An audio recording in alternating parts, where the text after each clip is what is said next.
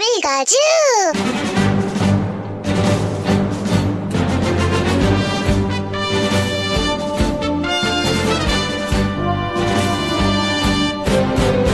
E aí, vés e vés, eu sou o Caio Hansen e você está ouvindo o TV de Tubo, podcast sobre TV das antigas que faz parte da revista Jogo Velho. E aqui comigo vendo Eliana, Olá, aqui é a Sora. E aí, pessoal, aqui é o Matheus, o vilão lá do Central Pandora. E eu sou o Eide Tasaka, o velho.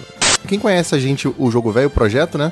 Sabe que a gente é mantido pela galera lá do Apoia-se, né? Que é o nosso plano de financiamento coletivo. E a gente fechou pela primeira vez com eles uma parceria que eles vão financiar um prêmio super especial pra gente sortear entre os apoiadores aí no final do ano.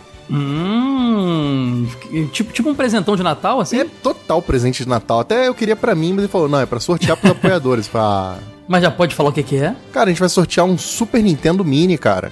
Console mini original, hein? Não é furreca da China. Console originalzinho. Ganhar Super Nintendo Natal é muita coisa de jogo velho, né, cara? É muito nostálgico. Cara, e a seleção de jogos é boa, o console é bonitinho. Eu mesmo tô querendo comprar um. Vamos ver, né? Fala a verdade, são dois que vai comprar você, pode falar. Sacanagem. Aí, apoia, se estiver ouvindo, manda dois, um pra mim também, tá? Demais. Agradecer o pessoal do Apoia-se né, ter essa parceria com a gente, financiar Cara, esse prêmio muito sensacional, bacana. cara. Muito bacana. A gente tá mantendo o projeto vivo já há quase três anos, graças justamente à plataforma do Apoia-se e principalmente aos nossos apoiadores, né? Então É acho que esse é o mínimo que a gente pode fazer por essa galera aí que colabora com a gente todo mês. A gente sabe que tá difícil a situação no Brasil, né? Principalmente por isso, o agradecimento é dobrado. Pra galera que já tá apoiando a gente, a gente vai fazer um sorteio. Todo mundo que tá lá vai participar, independente do valor. A única coisa que a gente ainda não definiu é se quem apoia com como que vai funcionar, se vai ser por número, se vai ser só, a gente vai dar um número pra cada um em sorteio e pronto. Isso a gente tá pra fechar. Deve ter mais informações já no próximo episódio, provavelmente no próximo jogo velho. E pra quem não é apoiador ainda, aproveita, essa é uma boa oportunidade pra virar apoiador do jogo velho, receber as revistas da gente em casa. Tem um monte de vantagens bacanas e ainda vai concorrer a um sorteio de Super Nintendo aí no final do ano. É isso aí. Então, pra virar apoiador, apoia.se barra jogo velho. E fica ligado nos próximos episódios desse podcast, de nossas redes sociais, pra saber mais dessa, dessa promoção, desse, dessa premiação sensacional que tá rolando em parceria com o Apoia-se. Qual outro recadinho aí que você tem pra dar pra gente aí? Cara, o recadinho é que a gente fechou parceria com o pessoal lá do evento Geek Class. Cara, esse é alto nível, hein? Isso aí não é, não é qualquer. Esse evento é classudo, hein? Não, Nome até o nome do evento, olha, Geek Class. Acho que eu vou mudar o nome pra Velho Class, sabia? Cara, então, vai rolar aqui em São Paulo no dia 14 de dezembro, cara, um evento com só palestra, só com gente gigantesca, né, cara? Que é pro pessoal que tá mais interessado, assim, em entrar pro mercado de games, quer saber como funciona, quer ouvir umas histórias motivacionais bacanas, vai ter só gente legal lá. Você já viu a lista de convidados? Eu vi, cara. Eu já fiquei interessado em vários ali, né, cara? Ó, eu me amarro na Flávia Gazi, jornalista gamer aí, acompanhava. Acompanha até hoje o trabalho dela, ela vai estar lá também, né? Cara, é, eu mandei uma vez uma mensagem pra ela, quando a gente fez a revista do Chrono Trigger, ela tinha acabado de lançar um vídeo lá na IGN. Mano, fantástico. Sou muito fã do trabalho dela. Também sou. Cara, eu adoraria ver a palestra do Stefano Arnold lá, cara. O cara que foi o empresário, né? O fundador da Tectoy, o cofundador da Tectoy. Ah, se a. Tectoy... Cara, se a SEGA fez sucesso no Brasil, é porque esse cara tava lá. Imagina as histórias que ele tem pra contar, cara. Não, eu- é- essa é a minha expectativa, cara. Esse evento vai ser fantástico. Sabe quem também eu, eu quero muito ver? Hum. O Marcelo Duarte, que é o, o autor lá do Guia dos Curiosos, só que, que pouca gente sabe é que ele também foi o editor da revista Ação Games na época que ainda era Semana em Ação Games. Eu, le eu lembro Antes disso. da número 1. Um, e ele assina como editor. E falando de revista, você pira, né, cara? Exato. Não, eu, eu tô louco já. Nossa, eu tô desesperado. Cara, eu que sou dos quadrinhos, cara, quero, queria muito ver o Vitor Cafage. Cara, eu chorei, sem vergonha nenhuma, chorei copiosamente lendo o Turma da Mônica Laços. Recomendo muito. Que cara, até virou, agora a gente só falou de monstruosidade, né? E virou filme, né? Tomada muito de tão bom que é. Exatamente, cara. Sensacional. Tem uma pegada Goonies, uma pegada Conta Comigo, muito bom. Cara, e tem o Gustavo Nader também, né, cara? Que foi o cara que chefiou o processo de dublagem só do Diablo 3. Só isso, assim, só. É. Do já, Hearthstone, entre outros ele já, projetos ele grandes já, aí. Ele já, é, é, ele já é o cara da dublagem de games no Brasil. O cara, o cara é fera. Então você imagina, o evento vai ter esses cinco figurões aí, peso pesado. A apresentação do Cláudio Prandoni, que por sinal já participou da nossa revista Jogo Velho, a edição Pocket 50 Jogos de RPG. Uhum. E vai ter show da banda Nerd Stones, né, cara? Que é pra dar aquela animada no evento, enquanto não começa, ou enquanto estiver terminando e tal. Vai ser um dia inteiro só de conhecimento puro dessa galera. Demais, cara, demais. É legal ter um evento com essa pegada mais de conhecimento dentro da área geek, nerd, Faz gamer. falta, né, cara? A gente tá muito É. acostumado a ter feira, mas eu gosto de ter essas histórias de bastidores, de como que Sim. começou, por que que decidiu se enveredar por esse meio e tal, muito bacana. É demais. E ó, vou te falar, é num dos bairros, se não o bairro mais geek de São Paulo, o bairro da É Liberdade. verdade, cara, vai ser lá na Liberdade, Perfeito. aqui em São Paulo, dia 14 de dezembro. É um sábado, então tá de boa, né? Dá pra vir até de outros estados. Vem no sabadão, curte, volta domingo, tá de boa pra trampar na segunda. Vai ser lá no Teatro Liberdade, na rua São Joaquim, 129.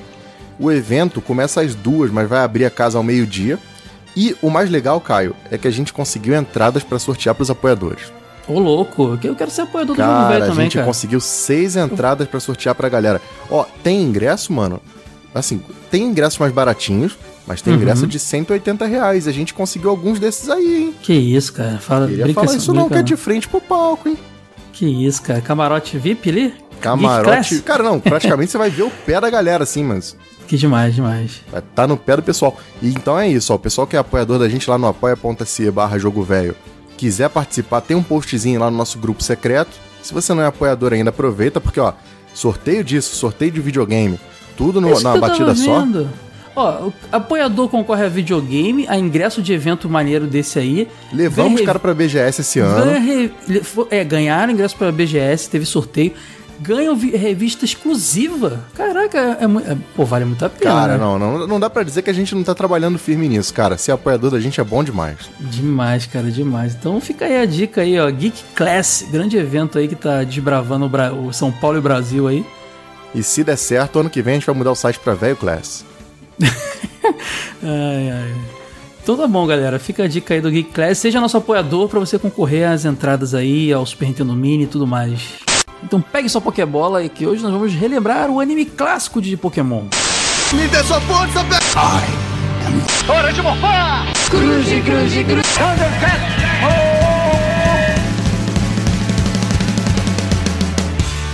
TV de Tubo Podcast.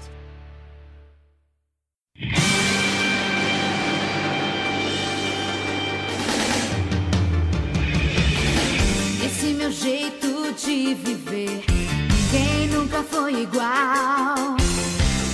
A minha vida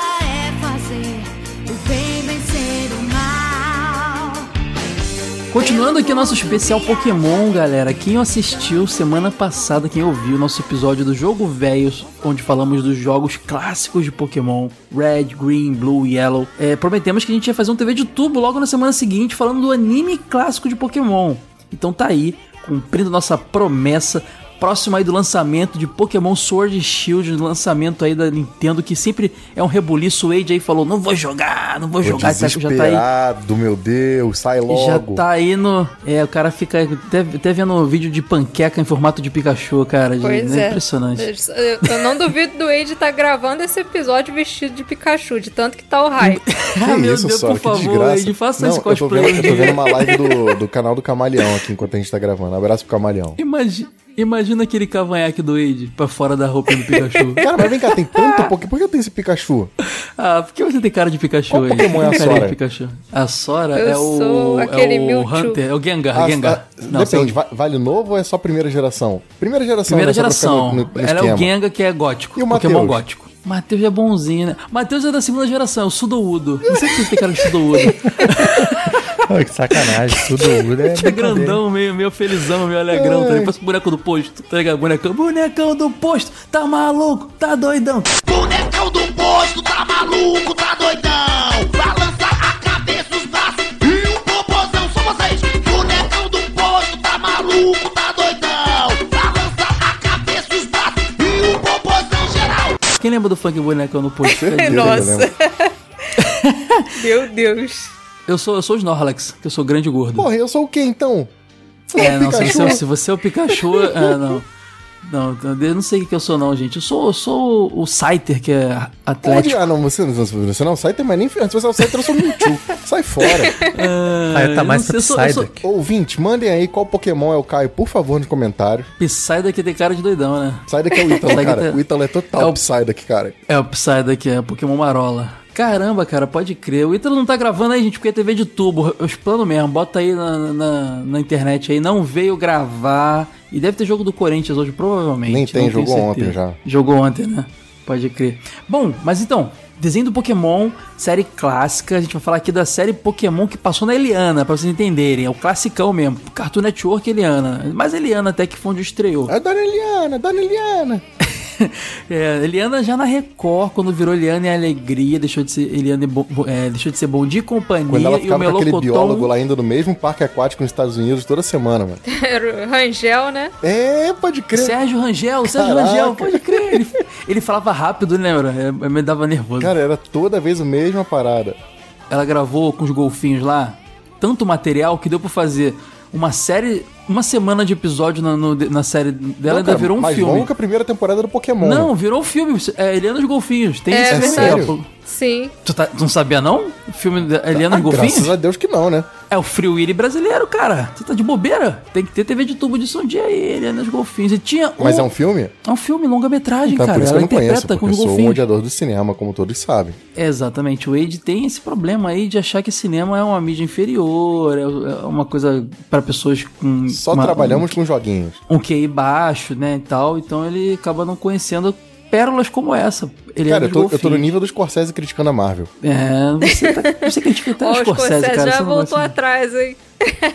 É. Mas eu não volto. Não, mas aí, lembramos do Sérgio Rangel, o que mais que tinha de bom no programa da Eliana? Nada, Chiquinho, né? Era só cara, Pokémon. o Melocotão saiu- não. Tinha aquele Não, é mágico sacanagem. japonês também, lembra? Que Ah, o- ia? mas esse não era Isao aquele do SBT, Mamura? Isao e Mamura? Isso. Oriental Magic Show. Esse aí tava em todos os programas, cara. É verdade. No Gugu, cara, toda semana. Esse, esse episódio de Pokémon tá quase episódio de Eliana, né? Vamos falar mais o que da Eliana. Vou botar Bom Dia, Companhia e Pokémon, o título do episódio. Não, mas não era Bom Dia e Companhia. Beijo de Alegria, Bom Dia Alegria. Eliane e Alegria. Eliana e Alegria, Bom Dia É, não Alegria. tem Bom Dia, cara. Não tem bom dia, né? Era mais de tardezinha que meu mentira, era de manhã mesmo. Não, era na hora do almoço. Pokémon passava, inclusive, se eu não me engano, acho que era entre 11 horas e meio-dia, assim, que eu lembro que eu assistia e ia pra Pokémon escola. Age. Exatamente. Quando a TV Colosso acabou, Pokémon, por incrível que pareça, não passou na TV Colosso, acabou acabando, quebrando minha regra aí. Mas quando a TV Colosso acabou, a minha referência de, de, de ir pra escola, de sair, de abrir o portão e ir pra rua, era o barulhinho lá do tá na. O cachorrinho, tá na hora de matar a fome. Na época da, dos anos 2000, 99 ali, era o Pokémon.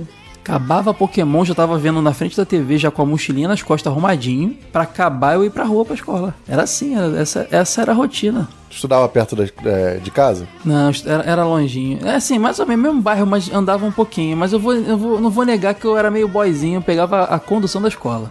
Olha isso, era Eu condução da pegava a escola. condução, tinha, Era tinha a vanzinha, van da né? escola. A combinha era a combizinha, porque era modesta, depois foi evoluindo pra, pra, pra vanzinha, mas era a Caraca, combizinha. É isso aí, galera. Esse é o pobretão do jogo velho. Eu nunca falei que era pobretão. Morar na favela não é ser pobre, não. Olha o preconceito aí. Mas eu pegava a vanzinha da escola. Aí ela buzinava bem depois do Pokémon, certinho. Acho que ela até calculava ali direitinho. Tinha um amiguinho que ela ela tava passava. assistindo também, né? Cara, tinha um amiguinho que ele passava. Ela ia na ordem, né? Das casinhas lá. Passava na casa do meu amiguinho antes do Pokémon acabar. Ele ficava tão triste. A, a minha era uma das últimas, dava tempo tranquilo. Aí tu ia spoilando pra ele dentro da van. Porra, tu nem viu, hein? Ash pegou um crab.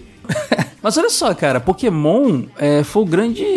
A Eliana Alegria chegou a estrear antes do Pokémon e passava outras coisas. Pokémon foi o grande chamariz daquele momento. E digo mais, vamos tentar lembrar, antes de eu perguntar a vocês das lembranças mais antigas, que acredito que seja a Eliana também, mas vamos tentar lembrar, a gente tinha passado daquela geração anime da manchete barra SBT barra Record Isso. que passavam os animes. E a gente ficou ali o quê? Um, um, dois anos? Num, meio que num limbo de anime, com uma reprise ou outra, sabe? Um Hakusho reprisando, que foi o último que É, acho estreou. que Super Campeões, que já teve episódio Super aqui, inclusive. Campeões reprisando e também passava muito na manhã das manhãs do SBT de sábado Street Fighter Victory ainda, que eu lembro que Acho que a Fox bastante. Kids tinha um conteúdo outro de anime também rolando. É, eu, eu, eu acho que. Eu, eu, eu não lembro se já tinha Fox Kids nessa época, 99. Eu acho que sim. Acho que sim. Acho que. s- Não, Ed, não tinha não. É, eu, quer dizer, eu tinha Fox Kids, mas não tinha anime não. Era Homem-Aranha, X-Men, não, Ah, não, tinha passava anime, não. tipo Samurai Pizza Cat, Sabe esse tipo de anime. É, tudo bem, esse anime que a gente, a gente não detectava exatamente que era anime. Porque eu lembro que o grande anime da Fox Kids foi Digimon, o primeiro que abriu, assim, dos É, tradicionais. foi, acho que lá pra dois- 99, 2000 já. É,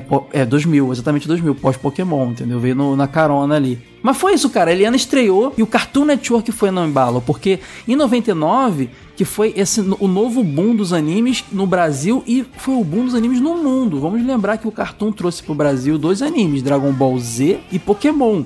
E ao mesmo tempo a Band exibiu Dragon Ball Z em 99 também e a Record exibiu Pokémon. A Record um pouco antes até do que o Cartoon Network, cara. Olha que, que maneiro. Sim, botou o programa da Eliana no mundo, porque é a única coisa boa que tinha que eu lembre.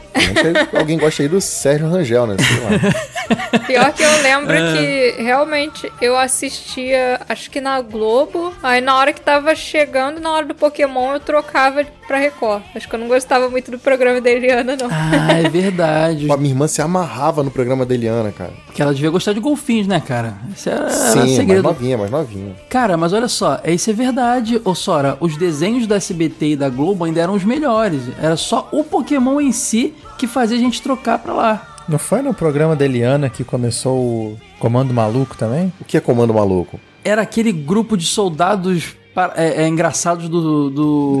É, é, engraçados. Do, É, é, dos- do Beto Carreiro.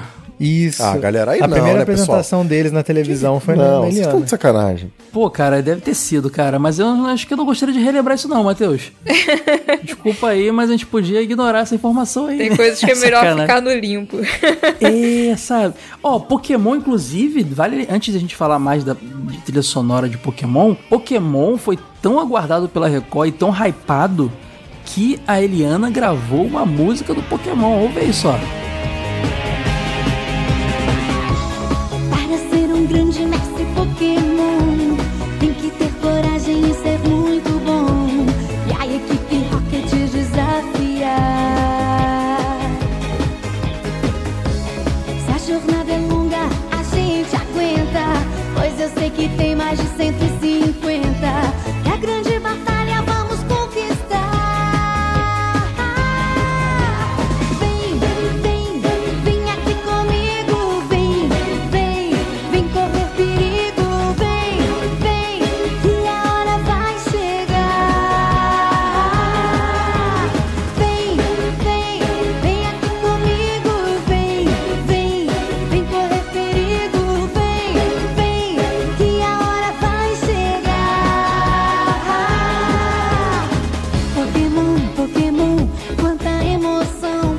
Mas é tão ruim quanto, né? Vai lembrar isso Para também? ser um grande mestre Pokémon. É, cara. Cara, gente- lembra, lembra que a gente vinha de uma tradição, a gente tava em 99, ainda tava no final dos anos 90. A gente vinha de uma tradição de Trem da Alegria gravando He-Man, é, não sei quem lá gravando Power a Sandino gravando Power Todo grande desenho tinha um, uma- um grupinho ou uma cantorazinha, a, a Xuxa gravando She-Ra. Sempre tinha um tema por uma cantora ou coisa do tipo. A Eliana não ia perder a chance, né? Tanto é que depois a Angélica foi no embalo com o Digimon e passou, teve música também. Mas a da Eliana, confesso que eu acho melhor do que a da Angélica. Porra, o passarinho gritando aqui é melhor. Sinto muito, pessoal. Não, e detalhe que a, a abertura original de Digimon japonesa é linda, né? Mas a americana já era Exato, cara. zoadinha. Butterfly, cara, maravilhosa. Butterfly mano. é maravilhosa. Ainda bem que a Angélica não fez um cover de Butterfly. Tipo, nada contra a Angélica cantando. Cara, mas... eu acho que ficaria melhor que a música dela. O que acontece é que ela tentou dublar a versão americana da abertura. É. Ela Que só fica criou naquele repeteco uma... de Digimon, Digital Monsters. E ela, Ela tentou fazer em cima daquilo. Criou uma letra onde não tinha ali. Mas o tema é Pokémon, né, galera? Eu quero saber de vocês qual a memória mais antiga com o Pokémon, começando pelo Matheus. Cara, eu, a memória mais antiga que eu tenho foi ter assistido Pokémon na estreia, porque eu lembro que foi um É. hype danado. Foi. Então, Muito quando- anunciado, né? Isso, então quando foi estrear, eu tava lá colado na televisão pra assistir Pokémon. E a minha primeira memória, assim, mais forte é de decepção, porque Eita! é uma, uma opinião forte. Desde Sério, cara? quando Pô, eu Achei legal de cara. Desde quando eu era criança até hoje, eu não consigo suportar o Ash. E quando eu assistia Ah, quando eu era criança, eu entendo ficava você. com a vontade de dar um cacete naquele moleque. Ah, não, Então- porque isso, mas no começo a gente Eu não sabia que o ele era Ash, eu curti o Ash. Cara, porque o Ash ele tem pra mim as duas piores qualidades que qualquer protagonista pode ter: burrice extrema e tudo é dado de mão beijada pra ele. Mas isso não é padrão de anime? A burrice, pelo menos? Assim, a burrice É, é, pelo mas, menos é. tipo, eu não era, eu não, era de assistir muito anime. Na verdade, eu até era, mas eu não sabia, né, do negócio. O Pokémon foi um dos que mais me marcou com essa com o fato do Ash ser completamente inútil e ainda assim o mundo agir como se ele fosse o. Aí o Matheus é sempre uma criança. É, o vem com essa história. ele leva a gente não pra baixo, gosta né, de cara? Nada. É, cara. Ah, eu pô, gosto, cara, eu- o Ash era mó legal. Eu assistia Pokémon Mateus porque Bad eu Vibe. gostava Hum, de todo o resto. Eu gostava do Brock, eu gostava da Misty, dos Pokémon. Ele usava a luva do Kamen Rider, cara, e o bonezinho pra trás, cara. Porra, ele era muito irado. Não é irado nada. Eu Calça bicho- jeans dobrada, cara. Pô, só O isso aí já fazia dele um cara maneiro. demais. O- juntar 20 Ash não dá meio Red, cara. Ah, não, até aí ah, mas é, beleza, é verdade, é verdade. Mas no comecinho, a gente não sabia que ele era um, que ele era um fracote, sabe? Não, eu, eu, eu falei, na época que eu assistia, cara, eu sabia que, sei lá, no mínimo se eu pegasse uma pedra e jogasse nos Sparrow, o meu Pikachu não ia quase morrer. E o Ash não, o Ash é... Caraca! Pô, cara, é- que rancoroso, Eu não mano. sei, eu no começo do Pokémon, eu reassisti esses dias, eu fiquei com raiva igual. Mas eu continuei assistindo Pokémon porque eu gostava de todos os bichos lá. E não muito tempo depois eu tenho a memória de ter enchido o saco do meu pai pra comprar um caçulinha por causa de Pokémon também. Mas só que doideira, o Ash tinha 10 anos, cara. Você queria que ele fosse esperto? Criança de 10 anos tá enfiando pilha no, no nariz, cara. Que isso, com 10 anos não, Caio, que isso? É, eu acho que eu era criança meio, meio, meio estranha com 10 anos, então. Você conhece um pássaro chamado Quero Quero? é de, de perninha compridinha que fica correndo no Maracanã. Não, não, não, alguma não piada é uma piada, não. Quero Quero é uma- Ah, tá. uma- um pássaro meio lendário. Não sei se tem no Rio de Janeiro, mas no interior de São Paulo. Lendário, tipo a Fênix? Ele é meio lendário, é. Ele Quer- tem... O Quero Quero é a Fênix brasileira? Não, é Pô, pior. já que a gente tá falando de Pokémon, ele é o quê? O Ho-Oh, o Lugia? Não, ele é, o- ele é o Ru. Ele é o, sei lá, sei que é. Os Zápidos. Mas o tipo, o Mas Quero. por que ele é lendário? O, não, é porque o Quero Quero ele tem dois espinhos na ponta da asa. E ele. Que isso? Ele é um pássaro de toque, ele fica no chão. Ele é um Pokémon, né, cara? Então o que acontecia lá na minha cidade, as crianças tinham medo do Quero Quero, que você passava perto da toca dele e ele é muito territorialista, ele voava batendo com o espinho da asa na cabeça dos outros. E Que eu com isso, 10 cara, anos que- sabia que eu não deveria jogar uma pedra num bicho desse. Então quando eu vi o Ash fazer basicamente a mesma coisa com a versão Quero Quero do Pokémon, eu já sabia que ele era burro. Mesmo eu não entendendo nada de Pokémon. Então o Spearow é o Quero Quero dos animes, é isso? Tal- talvez o Quero Quero seja um pouco mais amedrontador. E Que perigoso, isso? é. Mas o Quero Quero evolui pra quê? Ca- Cara, eu não sei, eu acho que ele é daqueles Pokémon que já tem uma evolução só. Já é a forma final, é o né? Farfetch. Não, o Farfetch evolui agora, não pode ser o Farfetch. Ah, não, mas na época não. Vamos, vamos pensar na época aí do, do clássico aí. Ele é um Skarmory. Cara, olha só.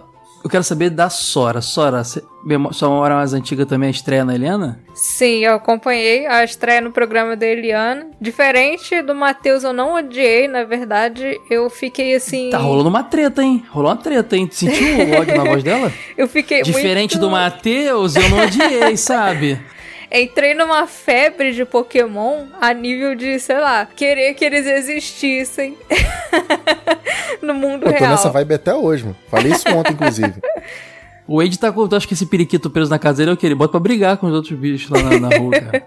Mas foi isso. O ah, na época, é, o pessoal da minha escola, incrivelmente, pelo menos as meninas que eu tinha mais contato, não ligavam tanto pra Pokémon. Então era um pouco sofrido, porque eu não tinha muito com quem conversar sobre o desenho e essas coisas. Mas eu lembro de.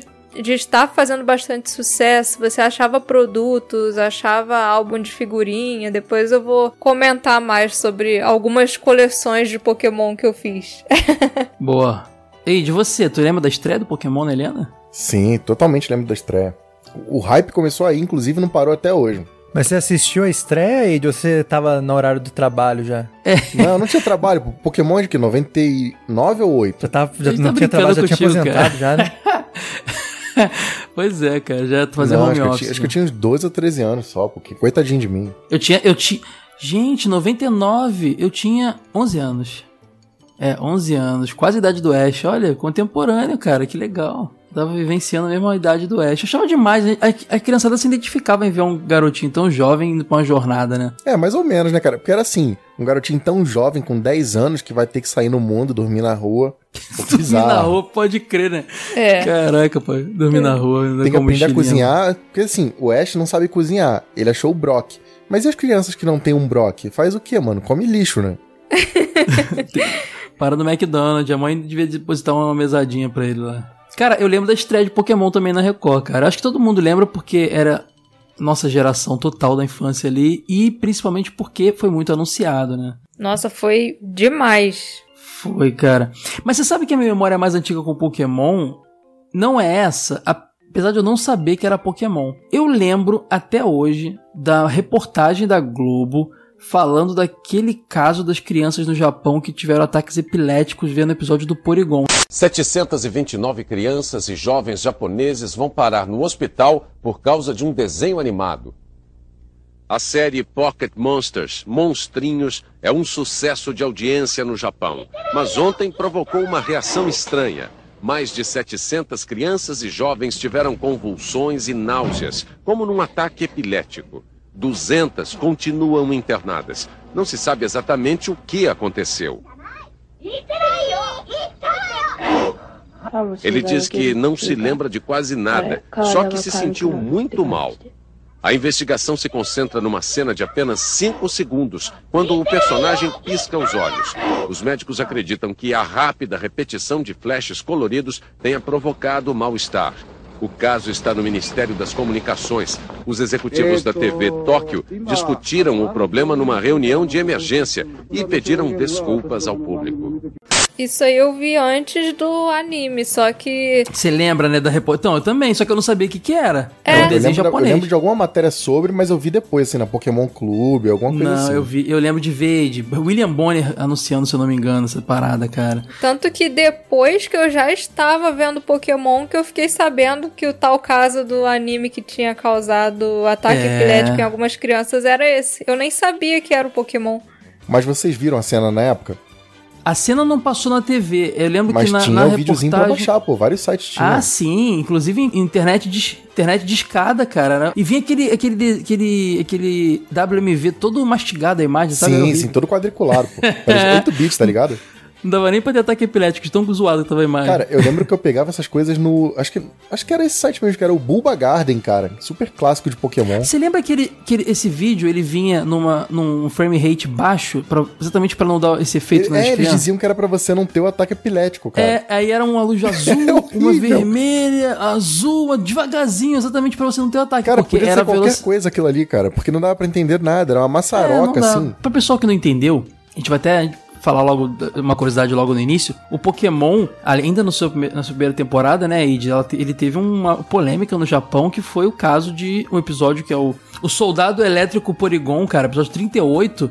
Que eles estão lá, encontram o Porygon, que é um Pokémon holográfico e tudo mais. Então env- envolve eletricidade, coisas assim. E eles entram no mundo do computador. E alguns, alguns efeitos luminosos do anime causaram ataques epiléticos em uma, uma quantidade É considerável de eles crianças no falam que Japão. quando você tem luzes piscando em uma frequência muito alta, quem E a tem criança tem a propensão- é É, suscetível exatamente. a, a ter esse tipo de ataque, né? Mas, cara, Exato. esse não foi o, último, o único episódio censurado, né? Teve Não, uma tiver, a série gente de episódios censurados nessa primeira temporada. teve. Vamos, vamos falar mais pra frente todos eles, assim. É porque a gente mencionou esse, esse caso aqui agora, então aí foi episódio banido lá. E isso repercutiu no mundo todo. E a série cons- conseguiu, fi- acabou ficando alguns, alguns meses fora do ar, cara, no Japão. Eles Cara, a pediram gente precisa explicar o que é. Pokémon, não, né? A gente já falou no jogo velho, mais ou menos. Então, exatamente. Eu recomendo todos vocês. Eu sei que tem ouvinte da gente que só ouve o jogo velho e tem ouvinte que só ouve o TV de tubo. Então, ouçam lá o episódio é, que a gente gravou semana passada do jogo velho sobre Pokémon, os games, né? Que é da onde a, série geração, né? veio. Exatamente. Porque, assim, diferente da maioria dos casos de animes no Japão que vem de um mangá, que o mangaka é, publica uma história numa revista semanal como a Shonen Jump e faz sucesso e vira anime, Pokémon também teve mangá, mas veio de um jogo. Então, ao contar a história do jogo, a gente mencionou a origem do Pokémon toda ali.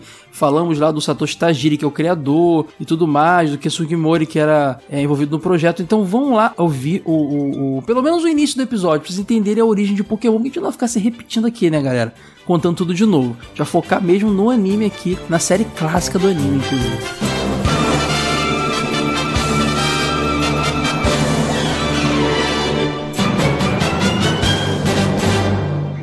Ash Ketchum é um garoto da cidade de Pallet. E agora que tenho 10 anos, eu posso conseguir minha licença Pokémon. Crianças de 10 anos podem conseguir uma licença Pokémon de iniciantes com o professor Carvalho, o perito Pokémon da cidade. Eu viajarei para conseguir a sabedoria do treinamento Pokémon. E sim, eu declaro aos Pokémons do mundo. Eu vou ser o Mestre Pokémon. Mestre Pokémon. Então, finalmente decidiu aparecer. Ah, professor Carvalho, onde está o meu Pokémon? Seu Pokémon? Sim, estou preparado.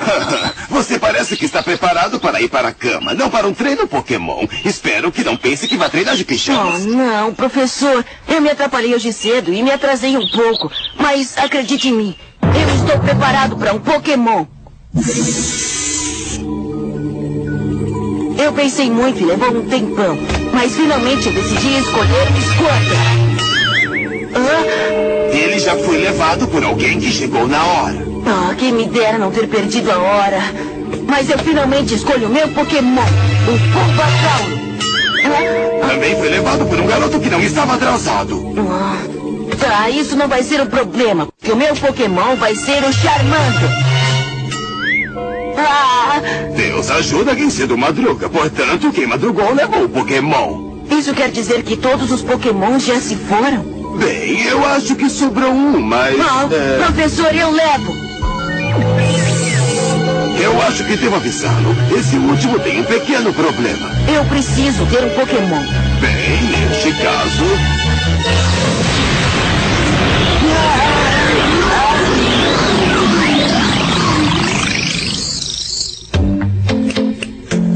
Pikachu. O nome dele é Pikachu. Poxa, que legal, ele é o melhor de todos. É o que verá. Olá, Pikachu. Pika. É também conhecido como o rato elétrico. Geralmente é tímido, mas pode ter uma personalidade eletrizante.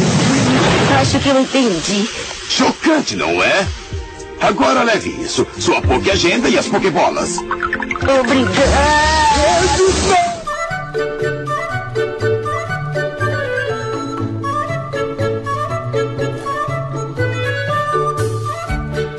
Cara, de estrutura, o que, que você sente nos episódios de Pokémon que você acha que é muito diferente dos outros animes tradicionais? Caramba, Ed, eu, eu acho que hum, eu já penso de cara que ele lembra muito é, desenhos americanos por ter um, ser meio que a história do dia. Tem um background rolando, mas os episódios, em sua maioria, se, funcionam sozinhos. É. Isso é uma coisa muito de desenho americano e anime tem aquele lance mais novelesco, né?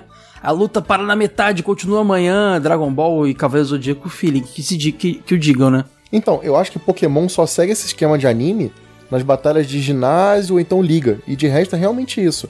São É. histórias bem fechadinhas, né? É, muitos deles, o máximo que você perde é uma captura do Ash ali, mas não é nada que influencia verdade. tanto. É, e nem eram muitas, né? A gente, o que a É. gente- engraçado é isso. O que a gente queria ver era captura. O, o, o slogan do negócio era agora catch 'em all, ou seja, temos que pegar todos. E o Ash Sim. não pegava quase nada, né? É, né? Até, pa- até parece que ele não, não é um personagem muito útil. Matheus vai ficar aqui só vindo pra, pra despejar rancor, Matheus, é isso tá com a mesmo? cueca apertada hoje, hein, pessoal? É, cara, só dá um cotovelada nele aí. Mas olha só, cara, é engra- engraçado, esse, esse slogan é do anime, né? Isso não rolava no jogo. É total anime esse slogan. Ah, É. eu acho que vinculou uma coisa com a outra, né? Mas o, o Pokémon era justamente essa ideia de que os bichos eram colecionáveis e tudo mais. E, cara, tem temporada. Ó, essa última, por exemplo, agora que acabou, o Ash terminou o negócio com um Pokémon básico, assim, sem evoluir. E na primeira ele também fazia muito isso, né? Sim. Os Pokémons dele nunca evoluíam. É, os Pokémon dele sempre eram meio problemáticos, né? Eram pro- Pokémon que tiveram problema de maus tratos e tal, então eles tinham, às vezes não queriam evoluir. Engraçado, o Ash, apesar de fazer rinha de galo aí como, como todo mundo nesse universo, ele era o que Esse mais tá humanizava os maravilhoso. Pokémon, cara. Se você parar pra pensar, saca? Ele humanizava pra caramba. Não, a, Pokémon a equipe Rocket é a que mais humaniza o Pokémon deles. Miau, a, né? a- a equipe Rocket é o verdadeiro herói desse anime. É verdade. Eu acho que essa mensagem que tem do é, temos que pegar todos era mais Hum. voltada pro espectador do que pro anime em si, porque esse anime ele claramente foi Total feito. isso. A menos que o Gary fosse protagonista. É. Ele foi feito Gente, era pra voltado vender boneco, pra gente. venda. É um anime bem marqueteiro. É. Então, poxa, você tem que ter todos os pokémons. Aí qualquer coleçãozinha de figurinha, de miniatura, você tem que ter todos, né? Ai, meu Deus, aque- aquele, aquela quadradinha da Elma Chips. Nossa senhora. Nossa, lembro dessa. Eu não duvido nada que o anime tenha sido feito de cara pensando na, na popularização do jogo, cara. Sabe? Pra fazer o jogo vender mais e todo o resto também veio no embalo, sabe? É, o jogo já era. A gente já falou isso no outro episódio, que o jogo já era sucesso no Japão. Mas pra divulgar a marca mundialmente, acho que o anime teve um grande efeito mesmo, né? Inclusive, vamos falar um pouquinho das, das diferenças da história do jogo. A gente sabe, a gente comentou no episódio que a gente acabou de mencionar que a gente fez, que, dessa, dessa dobradinha aí, porque é, TV de tubo jogo velho Pokémon, que teve a versão Yellow do jogo, que ela pega muitos elementos do anime, para que, que o pessoal que tava assistindo anime na época pudesse se sentir mais é, que tava jogando mais aquela aventura. Mas tirando o Yellow, pegando a história original, Red, Green, Blue lá, vamos fazer um comparativo das mudanças? Começando pelo Matheus que falou que gosta do Red, mas não gosta do, do Ash, né? Sim, claro, porque o. o- ah, cara, não dá, não dá. O Ash chega Botou em um monóculo e Virid... cartola, vem garoto. O, o É, Ash, vai lá. o Ash chega em Viridiana, Floresta Viridiana, com meio Pikachu e sofrendo pra pegar um Caterpie. Cara, Meio o Red Pikachu, chega em Viridiana. Tudo bem que ele só Depende, pegou. só depende do pegou pi- jogador, né? Aí depende do jogador, como é que ele chega. Eu posso Ah, chegar então, só mas com eu, um vou, eu, vou, eu uso como base, como comparação. A sua vida, né? A sua jogatina, né? Que é a Isso, base. não, mas Tudo bem, não, vai não lá. é minha- nem a minha jogatina. Eu uso como comparação o anime que saiu há pouco tempo atrás, o Pokémon Origins. Que Hum, passa sim, que por conta a todos história do os mangá. elementos Ah, mas do não vale jogo. porque esse anime é justamente o Gora Cat Mall, tanto é que ele quer pegar os 150. Pô, é- isso aí é meio covarde. Não, é a função do, do, do, do- do jogador de Pokémon é pegar tudo. Então aquele anime tá certo. Mas, Mas, esse- mas no, no anime do Ash, a função dele não é pegar tudo, ele quer ser um mestre. Pô, mas você não, não consegue ser um mestre se esforçando pra pegar um Caterpie. Não, discordo, pô. Tem cara que zerou aí o, o, o jogo com o Ratatá, tem no YouTube. Tá, Só no mas, YouTube eu mas- mas nem o acredito. Ratatá ele pegou no começo, essa é a verdade. Ah, ele não quis o Ratatá. O Ash, o Ash é pros treinadores Pokémon o que o Magikarp é pros Pokémon. Caramba, cara. Tô, tô- tô Caraca, ficando muito incomodado com seu ódio, cara. Muito hater. Mas olha só, é, o lance todo é, que é o seguinte. Só o Matheus o- jantou? O Red, o Red, ele é aquele, aquele protagonista de jogo mudo, né? Tipo o Chrono do Chrono Trigger, Isso. o Link do Zelda. Você põe sua, emo- sua emoção ali. O Ash, ele já foi já é uma coisa com personalidade. É, portanto, é que ele é o Ash nos Estados Unidos e no, em todo o resto do mundo, se não me engano. E no Japão, ele é o Satoshi, cara, que é uma homenagem ao criador do jogo, Satoshi Tajiri. Então tem essa brincadeirinha aí. É, além dele, a gente, a gente tem o Green também no jogo, que na, na versão anime foi transformado no Gary. Os visuais, inclusive, eram Shigeru, parecidos, né? né? Shigeru no Japão também, uma brincadeira com o Shigeru Miyamoto, que era o padrinho do, do Satoshi ali no projeto. O grande Shigeru Miyamoto da Nintendo, todo mundo sabe quem é. Então tem essa homenagem também, muito legal, né? Gary, Ash, Shigeru e Satoshi. Além deles tem também o quê? O professor Carvalho, né? Professor Oak lá, Que é o avô do Gary. que é o avô do Gary e tudo mais. E a gente tem umas curiosidades, cara. No anime, a gente vai contar isso com mais detalhes, mas a gente tem. O, o, o Ash, ele consegue. Ele fa- faz dois amigos que seguem a maior parte da jornada com eles, que é o Brock e a Misty. Isso. O Brock é o líder do ginásio de Pilter, de pedra, e a Misty de, de cerulha ali, da água e tudo mais. Você encontra no jogo eles pra enfrentar. Só que no desenho eles acabam se tornando colegas de viagem de- dele. Eles vão pra jornada junto com Ash. Então tem essa brincadeirinha também. Eles estão no jogo como rivais, mas ali eles viram seus amigos. É, no caso, a Misty no início é um pouco rival, né? Porque ela vai atrás do Ash por causa da bicicleta dela. É. Ele, ele na, naquele caso, logo no início a gente vai contar mais também, ele meio que na briga com os Spears lá, ele- eles botam. Ele carboniza a bicicleta dela, né? Aí ela Sim. vai atrás dele pra cobrar a dívida da bicicleta nova. Ah, no começo é isso, mas depois, pra mim, ela tem um interesse romântico no Ash. É, eles têm um interesse, ni- nitidamente tem interesse, mas que nunca evolui não, na só série. ela né? tem. Acho que o Ash não tem nenhum. O Ash, o Ash. Sabe que. Eu não sei se vocês eram assim. Quando eu era criancinha, as, as meni- dizem que as meninas amadurecem antes dos meninos. Tem, Sora, não tem essa teoria aí? Ro- Rolava isso, falava essas coisas pra você na sua infância? Tem, tem Ou essa, não? essa história aí, sim.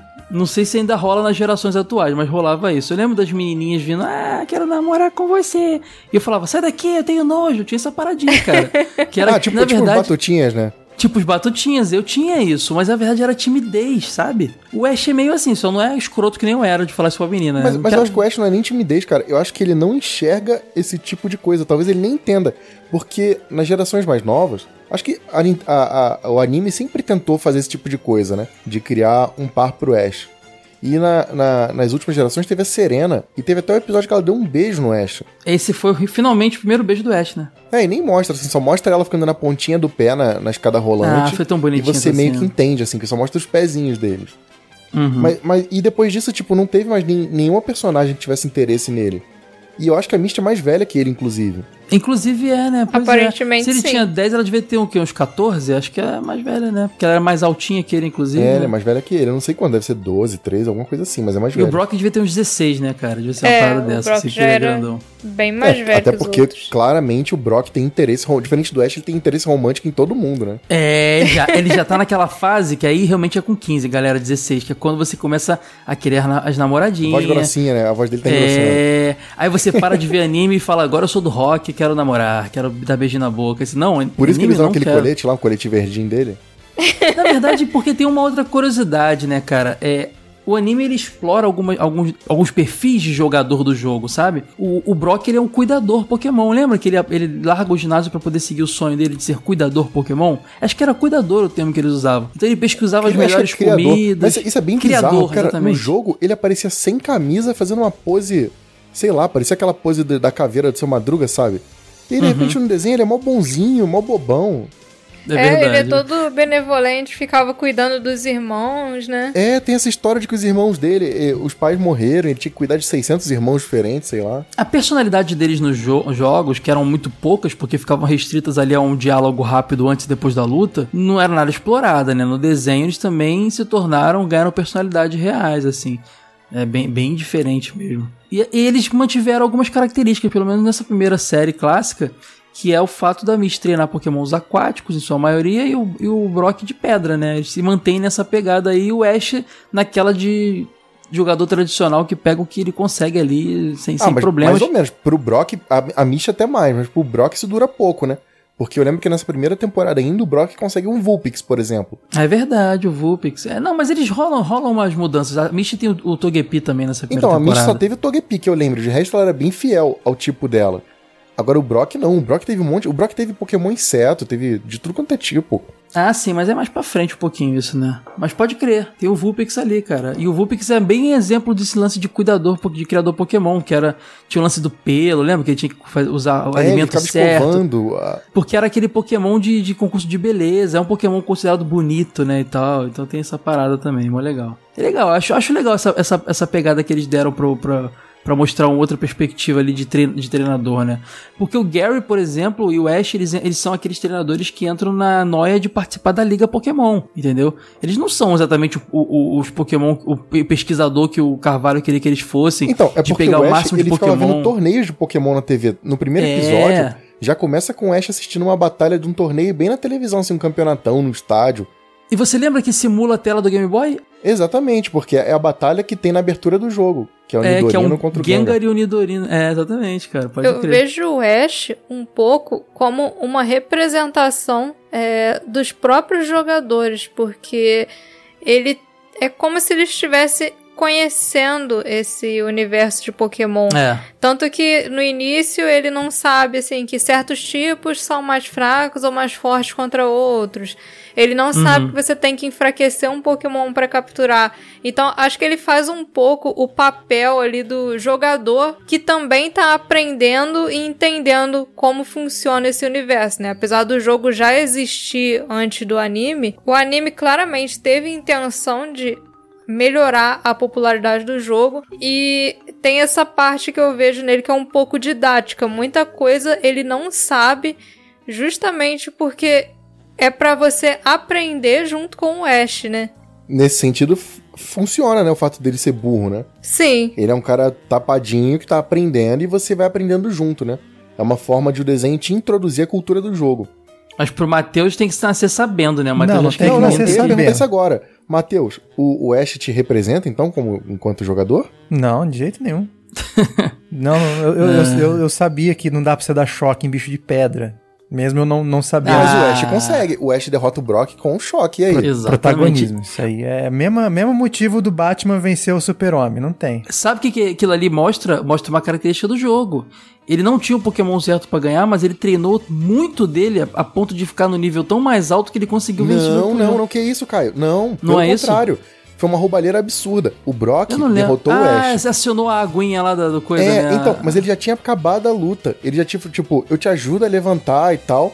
E aí o, o, o Pikachu vai lá e dá o ataque no. Totalmente traiçoeiro, quando a batalha já tinha sido paralisada.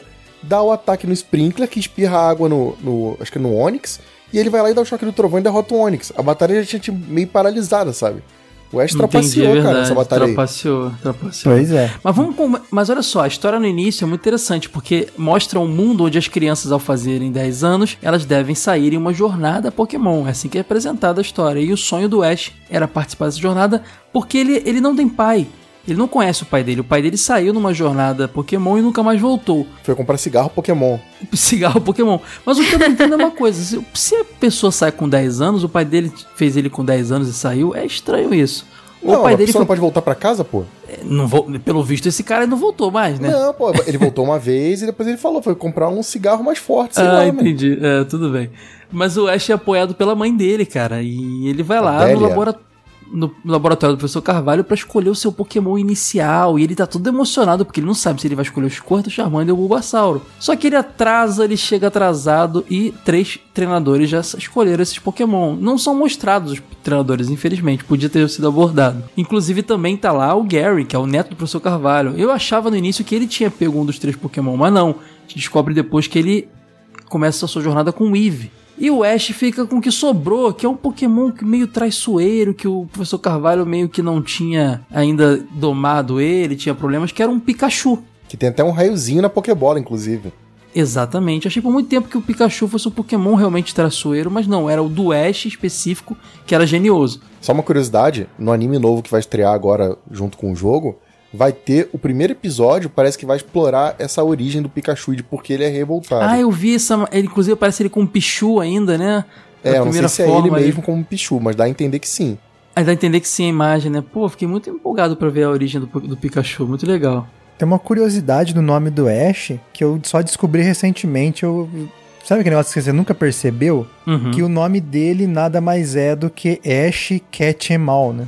Ash pegar todos. Não, é Ash Ketchum. Então, o Então, é 'em. é uma junção de Catch 'em All. É catch them. É, a, a expressão é, é, é contração, fica catch them.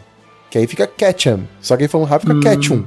É, isso mesmo. É verdade, pra não ficar cara. tão não sutil também, né? Aí bota um U no É, lugar do E. é, isso é Que verdade. interessante, cara. só só, nunca na- tinha só nas versões nisso. fora do Japão, né? Mas tem lá o Ash Ketchum. Eu acho muito engraçado esse início, cara, porque a gente vai. Claro que a gente não vai especificar cada episódio, mas esse início merece que a gente dê uma dentalhada. É que a gente sabe, depois ficou sabendo, obviamente, com os jogos, que, que, é, que os iniciais são aqueles três. Mas ali parece que é meio loucura, né? Tipo, acabou os três, aí o professor Carvalho vê lá o que tem no armário sobrando, dá um Eevee pra um, dá um Pikachu pra outro. É, inclusive meio confuso, tinha, né? tinha muita gente lá, né? Parecia que era um grande evento, assim, o É. momento de você Ah, capturar. é o dia, capturar é o não, dia mas que você para de gastar dinheiro com uma boca em casa. Eu acho que é um grande evento. é, É faz o muito dia sentido. que as crianças saem pra eu jornada. acho que quando eu saí de casa, eu não posso não ter reparado, mas talvez a minha mãe tenha feito uma festa similar. Ó, quando eu Pô, saí de casa, o meu quarto no dia seguinte tinha virado o escritório do meu. O quarto da minha irmã. meu- sério, minha irmã já tava lá montando o quarto dela, que dela era menor, né? Eu nasci primeiro, ela pegou o meu. E meu pai tava já fazendo o escritório dele no quarto dela, cara. Eu falei, gente, se eu desistir, se eu desistir voltar pra casa, não tem onde ficar mais, né? É assim que a vida é, gente. E isso, isso porque você não tinha 10 anos, hein? Não, é, pois é. Já tinha 30, 30 anos, 29 já. A cidade de Pallet, então, é uma comunidade de uma galera meio child free, assim. Aí, tipo, quando eles estão se livrando das crianças, fica todo mundo feliz, já faz aquele churrasco e tudo mais, faz uma festa. Isso tem uma coisa, é, assim, não é 10 anos, obviamente, mas lembra muito quando as crianças vão pra faculdade nos Estados Unidos, né? Que tem essa cultura de se mudar e morar no aloja- alojamento e tal. A- O Brasil é muito. A, gente fica muito mais na casa, na casa dos pais do que em outros países, né? Em outros países as, as, as crianças saem de casa dos pais mais cedo, assim. Não com 10 anos, mas sai, né? Não, não com 10 anos. Mas a gente sabe que anime tem essa, da mais shonen, tem esse negócio de pegar a criança, empoderar ela e deixar ela sensacional. Cavaleiros Zodíaco, eles- eles têm 12, gente. Pelo Nossa, amor de Deus, Cavaleiros. caras lá. A primeira vez que eu vi é, um lugar contando qual era a idade dos Cavaleiros do Zodíaco, eu fiquei assim, tipo, boquiaberto. Falei, não, isso deve estar deve ter errado, não é possível. No Japão devem contar a idade diferente. Não faz sentido. É. É, mas todo protagonista de anime é isso aí, cara. É sempre um molequinho. tudo novinho. O Yusuke tinha Sim. 14 anos quando ele morreu. Exatamente. Tá fumando cigarro e matando os demônios. Bebendo, Ai. fumando e dando um patinho com 14 anos. Exatamente. Mas voltando pro Pokémon, é, a gente, é mu- muito interessante né, essa relação do Ash com o Pikachu, cara, porque o Pikachu ele não quer entrar na Pokébola. Ele é um Pokémon que quer ficar lá de fora e ele vai seguindo. É legal que dá personalidade pro, pro Pikachu. Mostra que ele vai ser ali protagonista junto com o Ash da aventura, né? E no início eles não têm muito essa relação, uma relação muito boa, assim. O Ash faz de tudo pra cuidar do Pikachu, mas ele não tá muito afim de, de curtir o Ash. Ele só se rende ao Ash quando vê o Ash sacrificando, porque eles se envolvem numa confusão lá no, no, no Matagal lá com os Spearows, como o Matheus falou mais cedo, né? E o Ash se sacrifica, ele joga, se joga na frente pra proteger o Pikachu. E aí logo depois ele captura. Um Caterpie. Ah não, Pidgey. É, um, é o Pidgeotto é já Pidge- direto que ele é pega, né? Já Mas a Caterpie vem primeiro ou é o Pidgeotto? Acho que é a Caterpie, né? Não, a Caterpie já é quando já tá com a Misty, não é? Porque ela fica até É, com medo não. da Ah, Caterpie. É, é, o, Pid- é o crer. Pidgeotto, é o primeiro Pokémon que ele captura. Cara, e já é um como, Pidgeotto, é, né? a Nem um gente não Pidgey, tinha né? lista de Pokémon nessa época. Como vocês Não faziam tinha. pra memorizar nome, essas coisas? Eu não memorizo, não me preocupava com isso não, Ed. Cara, eu tinha um caderninho pra anotar todo dia. E eu anotava tudo errado, óbvio. Como se escreve Pidgeotto? Vou saber lá que é com dois T's? Eu escrevia Pideoto. Eu me confundia muito com esses Pokémon pássaros. Acho que eu só ia assistindo e gravando na, na É, cabeça Sora, a, só. a gente era normal, Sora. Vendo vi um negócio Eu era. O Wade, mongolão, não, mano. Eu tinha um caderninho, cara. o Wade tá aí querendo fazer panqueca do Pokémon aí, mano. Porque é, não tem jeito. Mas olha só, uma- um lance que interessantíssimo desse primeiro episódio de Pokémon, que pouca gente lembra, é que a gente é apresentado em partes a um Pokémon de próxima geração, né, cara? É, Eles nem sabiam o que, que era aquilo, né, cara? Cara, Depois não, é que eles então. inventaram um retcon lá e falaram que era aquele bicho. Quando, não, mas olha só, quando a gente fez o episódio lá dos jogos de Pokémon, eu mencionei que muitos Pokémon da segunda geração, Gold e Silver, estavam, já tinham sido feito arte, estavam planejados para entrar já nos 150 iniciais ali. Tá, cara, mas, mas o 150. bicho é completamente diferente daquele que aparece no É, primeiro episódio, cara. Então, exatamente. Só que aí, mas é isso que eu tô falando aí. Se você olhar esses primeiros rascunhos desses Pokémon, eram diferentes. O Ho-Oh e o Lugia, é, que eram os pássaros lendários depois, estavam nos, nos rascunhos iniciais. E eu acho que ali no. E quando o anime saiu, os jogos já estavam bem massificados, já estava se pensando na nova geração. Então eu acho que aquilo ali. Ah, não sei. Eu acho que é uma, eu acho, eu acho que é o contrário, cara. Eu acho que eles falaram assim, vamos criar bichos novos. Ah, lembra daquele bicho que apareceu no primeiro Não, episódio? duvido, não, ah, Ed, não cara, pode eu acho ser. que sim, Caio. Porque, só pra especificar, depois que o Wade se envolve. O ó. depois que o Ash. Age Cat. depois que o Ash se envolve na confusão com os Spears lá e tudo mais, ele fica desmaiado por tomar um choque do Pikachu. E ele olha pro céu e vê um, um Ho-Oh, aquele Pokémon Fênix, né? É, ele vê um pássaro dourado voando no arco-íris, né? Exatamente. E aí ele ele conta que viu, exi- existe uma lenda de um Pokémon lendário que ninguém conhece, ele fala disso, mas ninguém acredita nele, entendeu? E ele também não sabe bem se ele foi ilusão, porque tava meio tonto É, do o choque. narrador. o- ele, não, ele, ele tenta usar a Pokédex, né? Que é a Pokéagenda dele, que cataloga os bichos que ele não conhece, que é justamente o que ele Isso. recebe do professor Carvalho. E, e, tipo, a agenda fala que não tem dados sobre aquele bicho. Exatamente. E aí é, deixa pro narrador falar que o mundo Pokémon ainda está sendo desbravado e existem monstros por todo mundo que ainda não foram catalogados, não sei o quê. Exatamente. Pura lenga-lenga pra começar a enganar a galera pra vender mais jogo. Tem uma teoria que diz que é justamente essa cena que explica o porquê o Ash nunca envelhece. Ah, eu sabia que ele ia vir com essa teoria É, aí. lá vem, creepypasta do Matheus. Não, não é creepypasta, não. Só tem uma teoria que diz que Ah, pela é? Pokédex, quem vê um Ho-Ho, quem tem a sorte de ver um Ho-Ho, pode ter um desejo realizado, né? Essa eu não conhecia. Achei que você fosse falar que era a teoria de que o Ash, naquele choque do, do Spearow, ficou em coma. Ele da Não, essa, essas teorias de coma aí é né? tudo boba. Mas tem uma um negócio que fala que, tipo, o Ho-Ho, ele pode dar, pode realizar um Papai desejo. Noel, Pokémon Papai Noel, ho, ho, ho. Não, É, Pokémon fazer. Papai Noel já existe, mas não é esse. Já existe. Então, é. mas fala que ele pode realizar um desejo de alguém que, que vê ele, né? Então, o pessoal até fala, tipo, na teoria, que o maior desejo do Ash é viver uma aventura Pokémon pro resto da vida dele. Então, seria por isso que ele nunca envelhece. E a turma da Mônica? É, é, e os outros não envelhecem também, a, a, so, a Sora, a Mish. Meu Caraca, Deus, eu tô. eu tô na linha, a Sora tá na linha. A gente tá no mundo Pokémon mesmo. o Matheus é o Brock, eu sou o Pikachu, então. mas, mas então, cara, rola essa parada. E tem uma curiosidade, segundo os catálogos aí que você acha pela internet, de DVD lançado, a gente sabe que Pokémon teve várias subséries, assim como é, Dragon Ball, Dragon Ball Z, Dragon Ball GT e coisas do tipo. Pokémon tinha várias também que era sempre baseado ali no jogo da vez.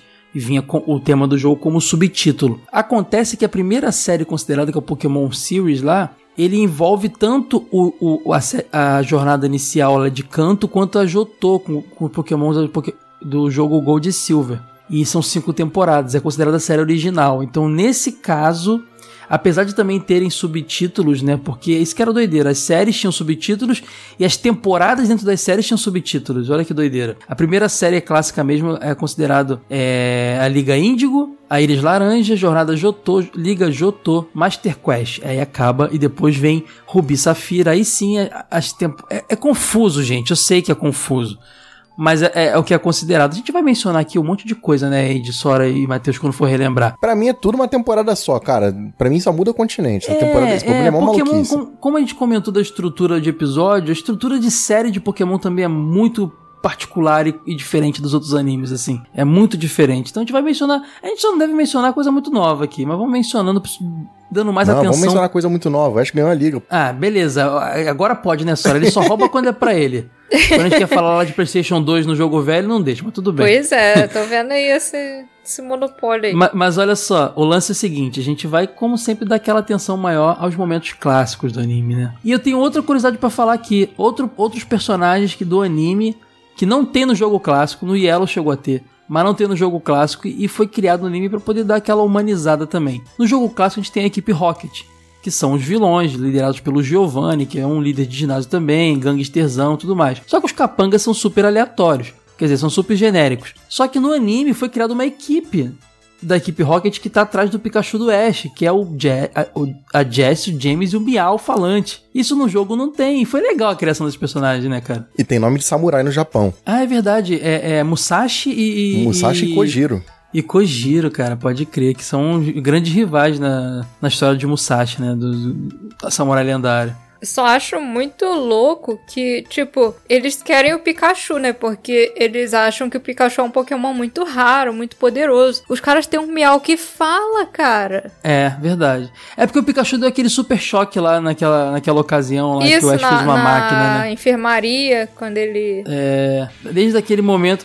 Essa missão deles de querer o Pikachu achar que é raro, eu acho muito forçado, cara. Muito forçado. Eu acho que, na verdade, o Giovanni achava eles um, o líder do Equipe Rocket, uns pereba lá que só atrapalhavam e inventou a missão pra eles deixarem ele em paz. Sabe a impressão que eu tenho com os dois? Hum. Que, tipo, é, eles estão começando na equipe Rocket, eles estão tentando agradar pra ver se cresce um pouco, mas o máximo que eles conseguem é isso, é correr atrás do moleque de 10 anos e tentar pegar um Pikachu e nunca dá certo. Mas você sabe que por trás desse caráter é, cômico dos personagens, todos dois têm história bem triste, né? O James, ele era um milionário, mas que era bem distante dos pais. Então ele só tinha um Groudon que era amigo dele. E a Jess passava até fome, cara. Ela era pobre. Até o Miau é triste, né? Tanto que tem um episódio que mostra o porquê que ele é um Miau que fala.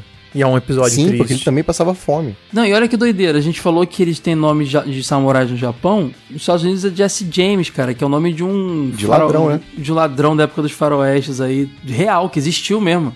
Foi um ladrão real nos Estados Unidos. Tipo o nosso. Nosso. nosso Bandido da luz como é que é o vermelha. nome? Não, pô, tipo. Lampião. o lampião da gente, Jesse James existiu mesmo. E aí pegaram o nome do Jesse James, separaram e fizeram a Jesse e o James, que são ladrões também, né? E todo episódio eles aparecem e falam a famosa frase. Preparem-se pra encrenca! Encrenca em dobro Pra proteger o mundo da devastação! para unir as pessoas de nossa nação, Pra denunciar os males da verdade, do amor! para estender nosso poder às estrelas.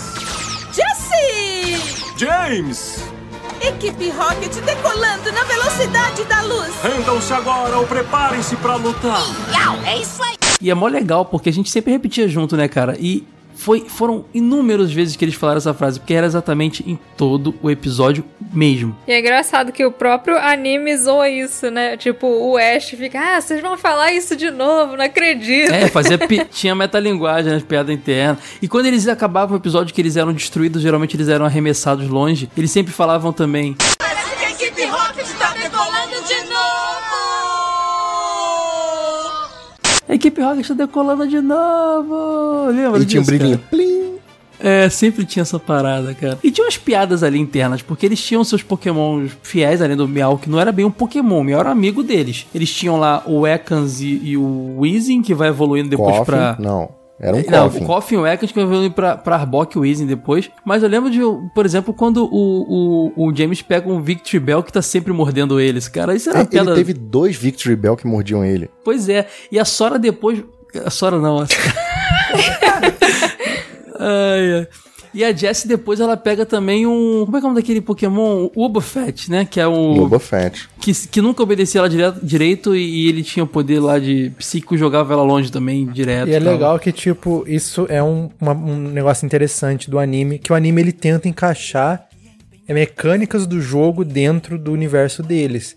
E, por exemplo, o, o- até o Charizard do Ash depois, mas o Victrabel, o Wobbuffet, eles não obedeciam o, o Jesse e a James porque eles não tinham insígnias, eles não tinham a experiência que é necessária pra você treinar um Pokémon mais forte. Mas isso é mencionado.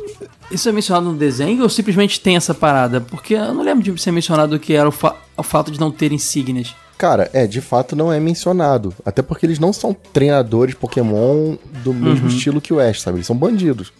Mas eu, eu acredito que eles não têm insígnias, tanto é que eles não podem competir na liga. A primeira liga que eles participam é agora em Alola, porque era uma liga experimental e todo mundo podia participar. Que eles não tinham qualificação. Entendi. E o Miau também, além do.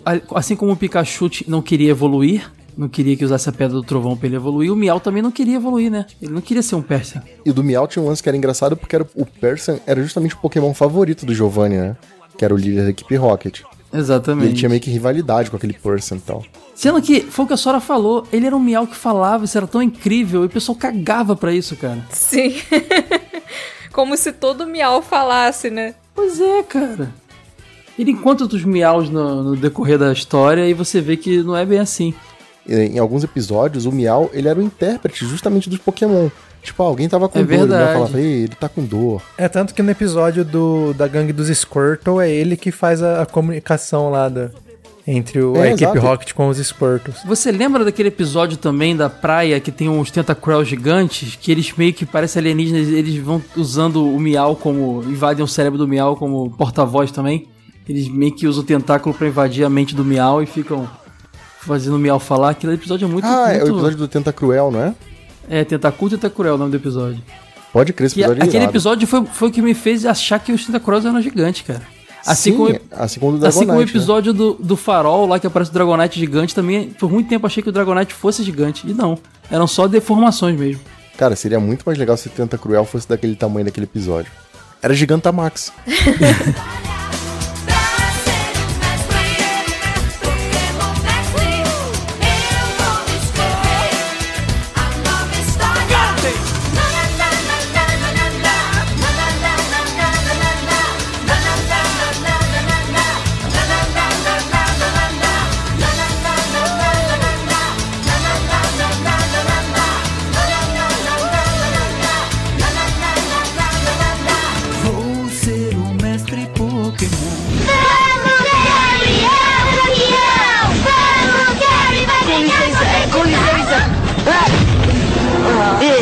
você anda.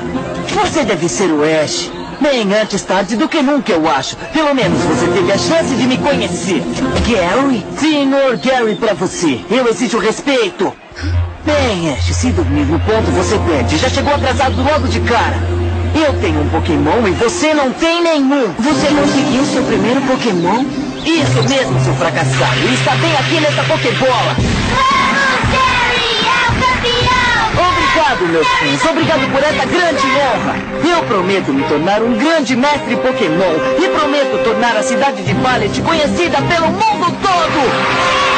Com licença. Hã? Eu estava pensando se pode me dizer que tipo de Pokémon você tem. Hum, Isso não é da sua conta. Se não tivesse perdido a hora, teria visto que eu ganhei o melhor Pokémon do Professor Carvalho. É muito bom ter um avô no ramo dos Pokémons, você não acha? Obrigado por terem visto a história sendo feita. Agora eu, Gary Carvalho, vou aprender a ser um treinador Pokémon.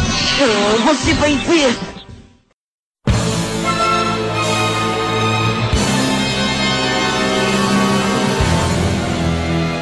Caras, e quais os episódios mais clássicos assim que vocês mais lembram, cara? Que vocês mais gostavam?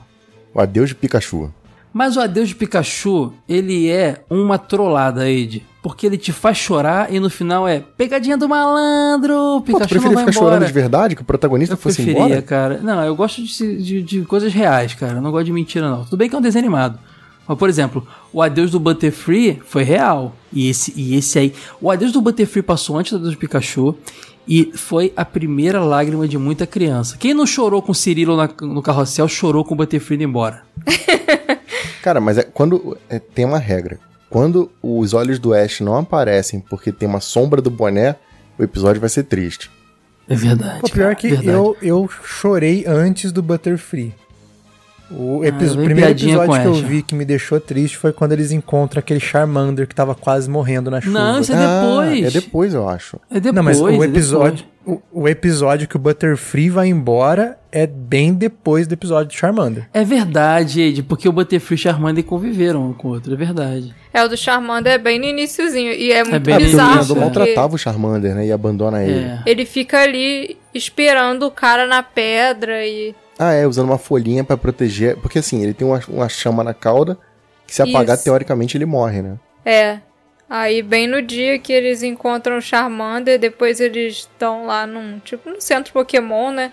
Aí começa, Começa a a chover. chover, né? Eles pensam, Ih, que Charmander, será que o dono dele já foi buscar ele? Aí tá o cara lá falando, tirando onda, ah, eu deixei aquele Pokémon inútil pra lá, deve estar lá igual um bobo me esperando até Aí o Ash agora. pra trás, né? É, Isso aí é o Matheus treinador, mano. Não, mas assim, uma coisa interessante, né? O Ash na- no, no- no anime, ele vai ganhando os Pokémon iniciais que ele não, não, não teve. Tanto é que na versão Yellow do jogo, ele também acontece isso. A gente pode mencionar um pouquinho os Pokémons que o, que o antes, antes da gente continuar falando nos episódios que a gente gosta, os Pokémons que o Ash teve, né, cara? Porque ele teve o Caterpie, que virou Metapod Butterfree. Eu falo dos principais ali. O Pidgeotto, que focou ele como Pidgeotto há muito tempo. Ele teve Charmander, Squirtle, Não, peraí, o. Pidgeotto tem uma parada que é ridícula. No episódio que ele finalmente evolui, ele vai embora. e o Ash enganou ele. Os Pokémon do Ash vão tudo embora, né, cara? Então, mas é porque assim, ele evolui e o Ash passa justamente no mesmo ponto da floresta dos Spearows do primeiro episódio. Só que aquele Spearow que ele tá com a pedra evoluiu e virou um Fearow, super fortão. E aí o Pidgeotto dele evolui pra Pidgeot justamente pra proteger os Pidgeys da região. E no episódio que ele evolui, o Ash vai embora e fala: Ah, tudo bem, depois a gente se encontra por aqui e tal, eu volto pra te buscar. E o Ash nunca mais voltou, cara. o Ash basicamente fez o que o outro treinador fez, né? Foi, não, ele foi comprar cigarro. O Ash foi comprar cigarro. Mas lembra que o- quando o Charmander, que virou Char Charizard do Ash, também fica no. no- ele fica tipo num. num- num- numa região ali de É, fica Charizard. no Vale né? do Charizard. Vale do Charizard, então. O Ash deixou ele lá, mas vira e mexe o Ash, ele vai ajudar o Ash de novo no decorrer Então, da série. mas é porque é diferente. O Ash, nessa época, Ash pegou ele o tava WhatsApp muito dele, né? convencido. Não, ele tava muito convencido de que ele era o mais forte de todos, porque quando ele, o Charizard faça ao, ao obedecer o Ash, ele só usa o Charizard em todas as lutas. Tanto que a Misty e o Brock falam pra ele: você tá sendo. Tá, tá agindo errado.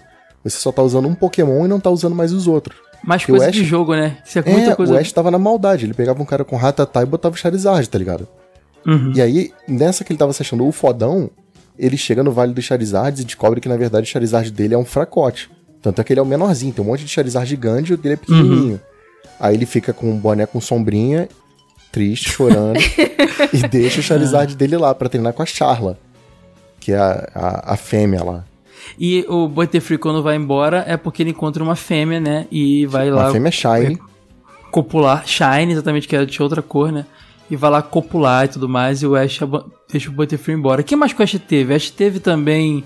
O Ash trocou, o Ash teve um Hatcate que ele trocou pela Butterfree uma vez, que também é É, triste. ficou um pouco com ele, mas depois ele desfez a troca, né? Conseguiu. Um a episódio. O Ash teve por um instante um Hunter, cara. É, ele não capturou, mas, mas teve é, com mas, ele. Mas usou ali pra poder ganhar a insígnia de, de- de- da, da- da Da Sabrina, Sabrina. lá, psíquico e tal, pode crer. É, ele teve 30 Tauros. 30 Taurus, que fica uma curiosidade, foi no episódio banido. Também. Então, ninguém É. entendia nada daqueles Tauros que apareciam. Porque foi o episódio de quando eles chegam ali na.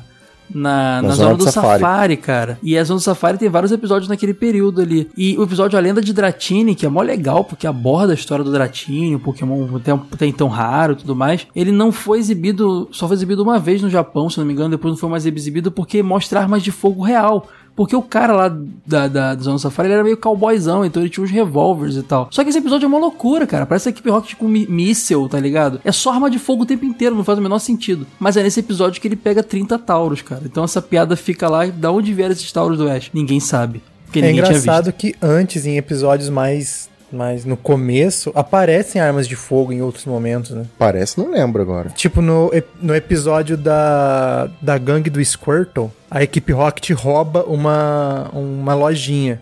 Aí depois, quando o Ash entra na loja, logo depois do roubo, tem quatro pessoas armadas apontando a arma pra ele. Ele fica todo bolado, não quer levar um tiro. Por falar em Squirtle, é outro Pokémon que ele consegue também, né? Nesse caso aí, o Squirtle E é ele outro que ele uma, abandona.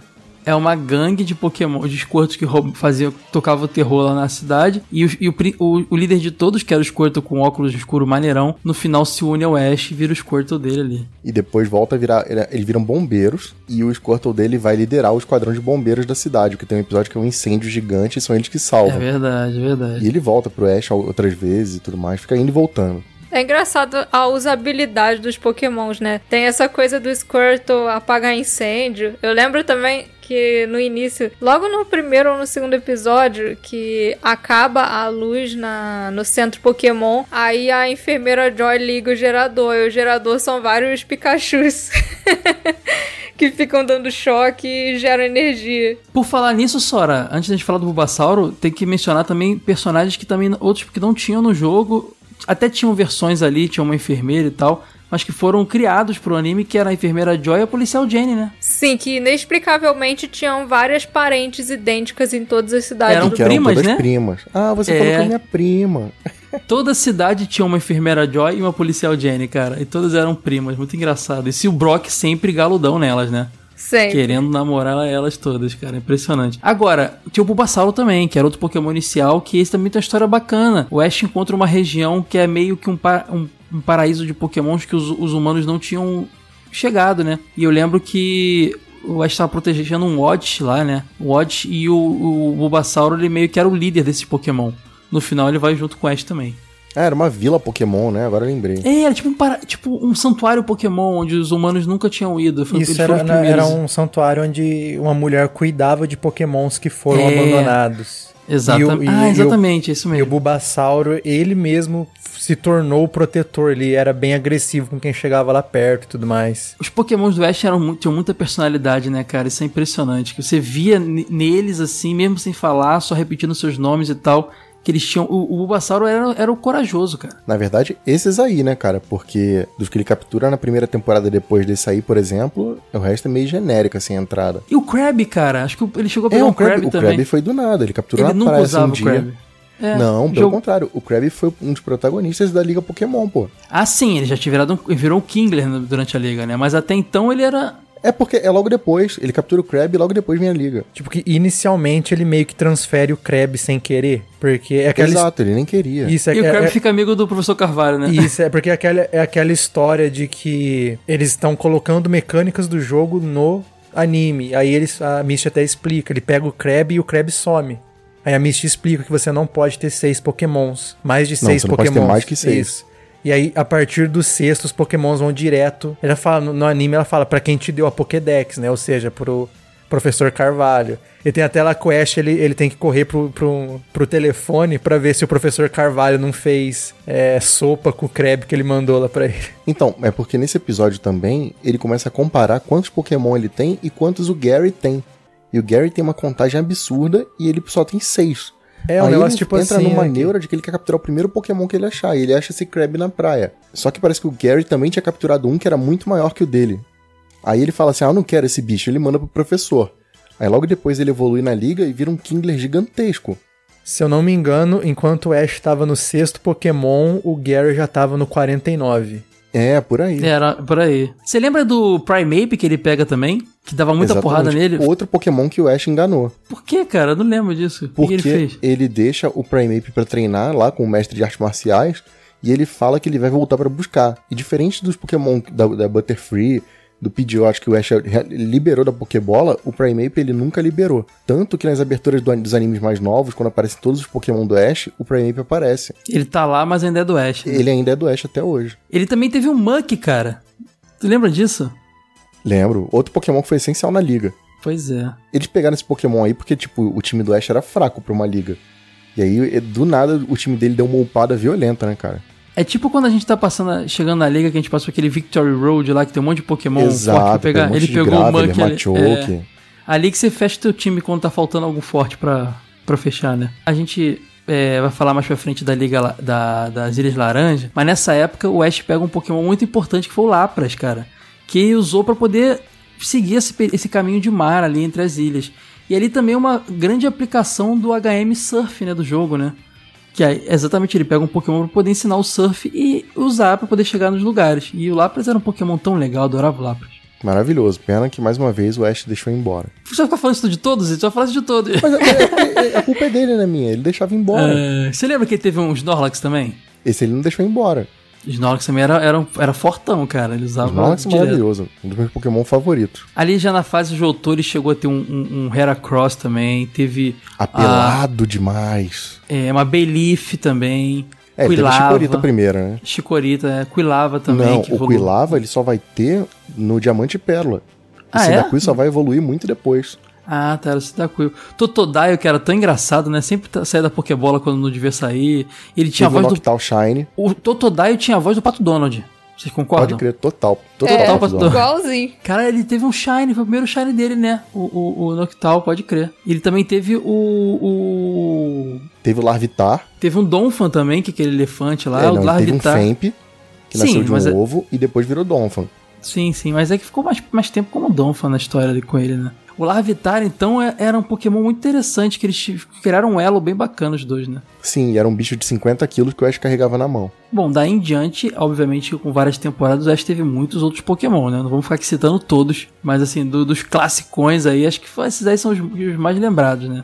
É, teve só o Charmander que evoluiu, Charmeleon, Charizard, que a gente não comentou, né? É, inclusive o Charizard, cara, ele, o- a, a, a personalidade do Charmander muda muito, né? Que ele é todo bonzinho ele vira depois um brutão e- lá o, com o, Charm, o Charmeleon evolui na raiva. Ele evolui porque ele tá lutando contra um Aerodactyl e ele tá perdendo pro Aerodactyl, porque o bicho tá voando e ele não consegue voar. Ah, é, ele evolui na força do ódio, cara. No mesmo episódio, Age, que é, que é o que é o episódio do Aerodactyl, que é- menciona outra coisa do jogo, que, que são os, os fósseis e tal, que você pode dar vida no jogo e tal. É, a- é lá que a Misty pega o Togepi, que também é um Pokémon da geração seguinte, que já estava sendo inserido antes. E a- o- as- o Togepi e o o- que a Misty também tem o Marill, são Pokémon de gerações seguintes que são inseridos no anime muito antes. não, Vocês mas a, a disso? Misty não tem um Meryl. Quem tem um Meryl é o Tracy. É o Trace, exatamente. A A gente gente não vai falar agora dele, né? Pode crer. É, pode crer. Então, são pokémons da geração seguinte da, da, da Gold Silver, mas que foram inseridos no anime antes. Provavelmente porque o jogo já estava pronto ou sendo desenvolvido. E eles queriam já apresentar, né? É, gerar um Togepi hypezinho, né?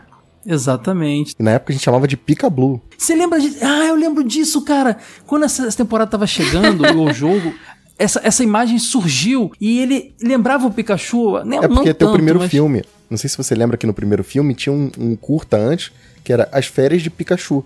Ah, e esse bicho é. ele aparece. Ele, Ele e o Snubble. aparece. Sempre tinha um curto antes dos filmes, na verdade, né? O Snubble também, que também é da outra geração, exatamente. E aí, quando surgiu a primeira imagem lá na revista Herói, o pessoal não tinha nome. E aí, o, o pessoal, não sei se na gringa ou aqui no Brasil, apelidou de Pica Blue, né, cara? E por um É, tempo. o pessoal achava isso- que ia ser uma evolução do Pikachu e tal. É, não, tem várias teorias pra isso, cara. Eu lembro de ler até que o Pikachu com a pedra da água virava Pica Blue, sabe? Cara, eu tenho uma revista aqui, acho que é Comics, que chamava de Pika Blue, tinha várias teorias também. E foi a primeira vez que mostraram alguns dos Pokémon de, do- da Gold Silver. Antes da gente falar das Ilhas Laranjas, vamos falar dos ginásios também. A gente falou que teve o, o ginásio do Pilter, do Brock. Esse é igual o jogo, né? Onde ele pega a insignia de pedra, teve a de Cerulean da Misty também. Ambas, ambos se unem a ele. que mais que teve Mas a, de a de ginásio? Cerulean tem a curiosidade de que são as irmãs dela, as líderes, né? É. Só que aí, ela, por orgulho, ela decide lutar. Ela é a quarta irmã de Cerulean.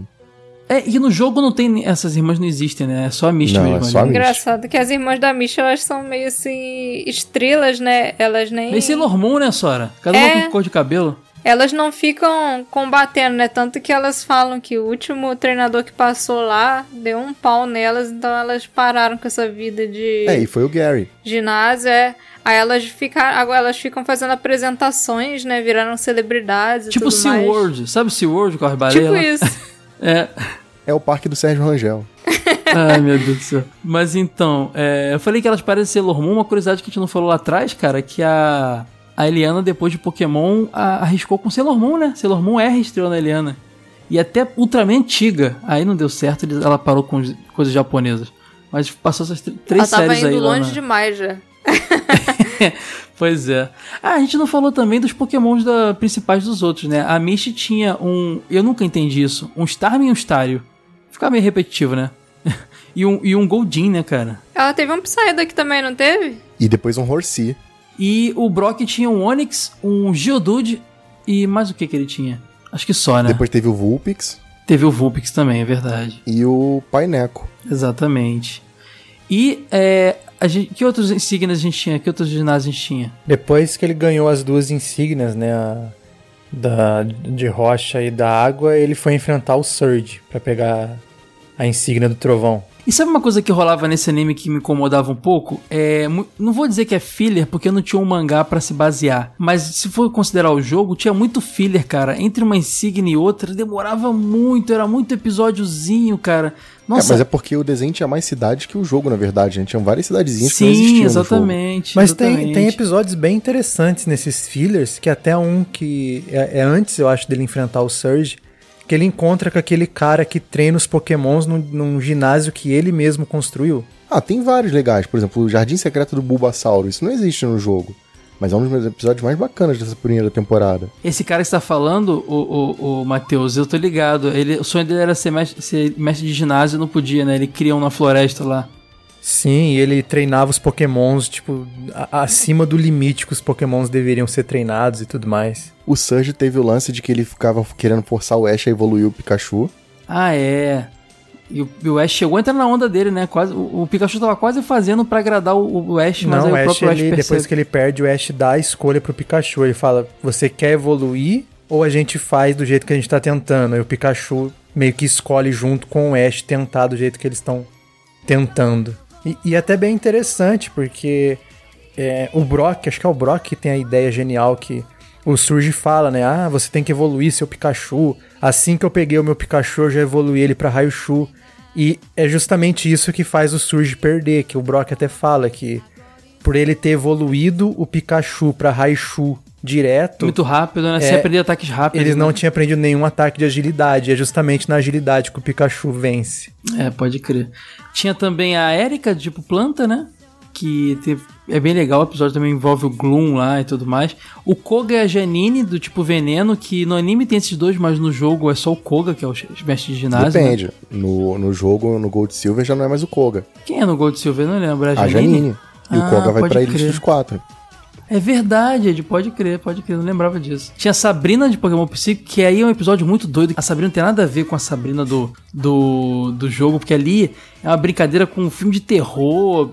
Por um tempo, ela, em vez dela aparecer, ela botava uma boneca, e é uma loucura, né? É, a mansão Pokémon, um episódio todo É. estranho também. Mó viagem, mó viagem. Parece ser Sadako. Agora, desse- da Sabrina em diante, demorou muito, muito a aparecer outro. Eu não sei por que demorou tanto. O Blaine de fogo demorou muito a aparecer. Muito, mas é- muito, eu, eu muito. acho que não demora tanto, mas é porque teve muita reprise e eu acho que só vai passar muito depois, cara. Pode acho que ser, resetaram cara. várias vezes. É o efeito Casa de Leão dos Cavaleiros do Zodíaco na manchete. Tipo né? isso. E pra fechar, o Giovanni, que é o líder da equipe Rocket e é o treinador do tipo Terra lá. Do, do Só que eles tipo não Terra. enfrentam o Giovanni, né? Eles enfrentam a Jess e o James. É, cara, é uma loucura isso, né, cara? Ele não, ele não tava na hora ou algo do tipo. É, ele doideira. luta contra o Gary e derrota o Gary usando Mewtwo. E depois ele sai fora e quem representa o ginásio é a equipe Rocket. Agora, olha que doideira. É, a, a- a Liga Pokémon no jogo ela tem uma estrutura que é você enfrentar a Liga dos Quatro, depois o, o último campeão, que no caso é o, é o, é o, é o Green, né? No, no, no anime, o Bruno, a Agatha, o Lance e a Lorelai, que, são, que é a Liga dos Quatro, eles aparecem em vários momentos da série ali pra, pra interagir com vocês e tal. Mas a Liga Pokémon tem uma outra estrutura diferente do jogo. Ela é um torneio, né? Que é muito mais legal, né? muito mais legal. Mas assim, quando eu fui jogar o jogo, já conhecendo. Se bem que eu não, quando eu joguei o jogo, não tinha chegado no episódio da Liga ainda. Mas eu lembro que em algum momento eu comparei os dois e falei: caramba, cara, é bem diferente no jogo mesmo. Então, agora essa geração do Sword Shield vai ser a primeira vez que eles vão tentar fazer um torneio similar justamente ao do desenho. Que antes até tem, assim, como pós-game e tal, mas dessa vez eles vão tentar fazer um negócio de estádio, com uniforme e tudo. Interessante.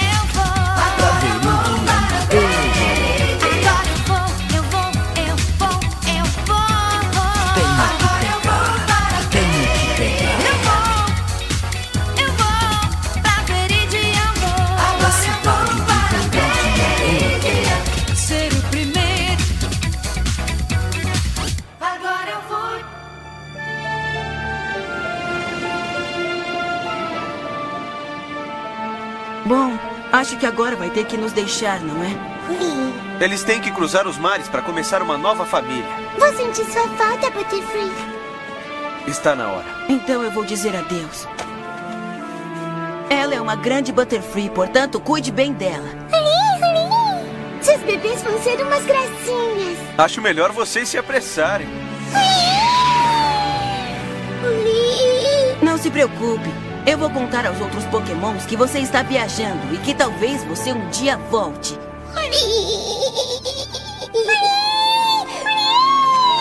Adeus, Butterfree.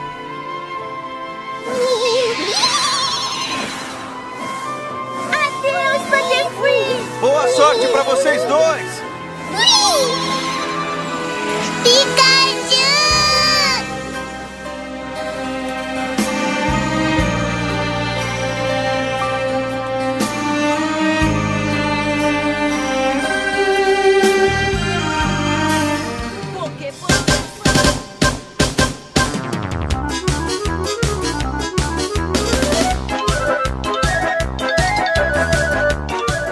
Aí a gente, depois que passa tudo isso, antes de chegar na- no Gold Silver, a gente tem as, as Ilhas Laranja, que vale- valem ser mencionadas porque é uma temporada de filler. As Ilhas, Ilhas Laranjas me lembram até a saga de Asgard.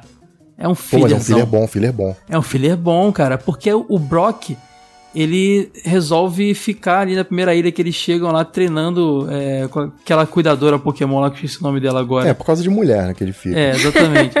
e, o- e quem se une a eles é o Tracy, que é um observador Pokémon. Ele é um cara que fica observando Pokémons, ele fica é, vendo pra poder fazer anotações, como é que os Pokémons lidam com as coisas, evoluem e tudo mais. E ele que tem o Meryl que eu falei, que é um Pokémon que é da geração seguinte, que já tá sendo apresentado ali, né? É, ele tem um Meryl e um Scyther. Eu, eu acho que ele tem mais alguém que eu não tô lembrando, mas o Meryl e o Scyther eu lembro. Tem um Venonete, um Scyther e um Meryl né, in- inicialmente ali. E ele era um bom desenhista também. É verdade, ele observava e desenhava. No final, quando acaba as Ilhas Laranja, ele, ele, o Brock volta pra equipe e ele fica, o Trace fica com o professor Carvalho, né? Vira um discípulo dele ali. O legal das Ilhas Laranja é que tem os tipo ginásios, só que não são batalhas, né? São sempre competições, assim. Tem uma que eu lembro muito, que o Ash tinha que surfar. E era tipo uma corrida ida e volta, quem chegasse primeiro na água. E o Ash usa o Lapras, faz uma ponte de gelo. Cara, muito bacana.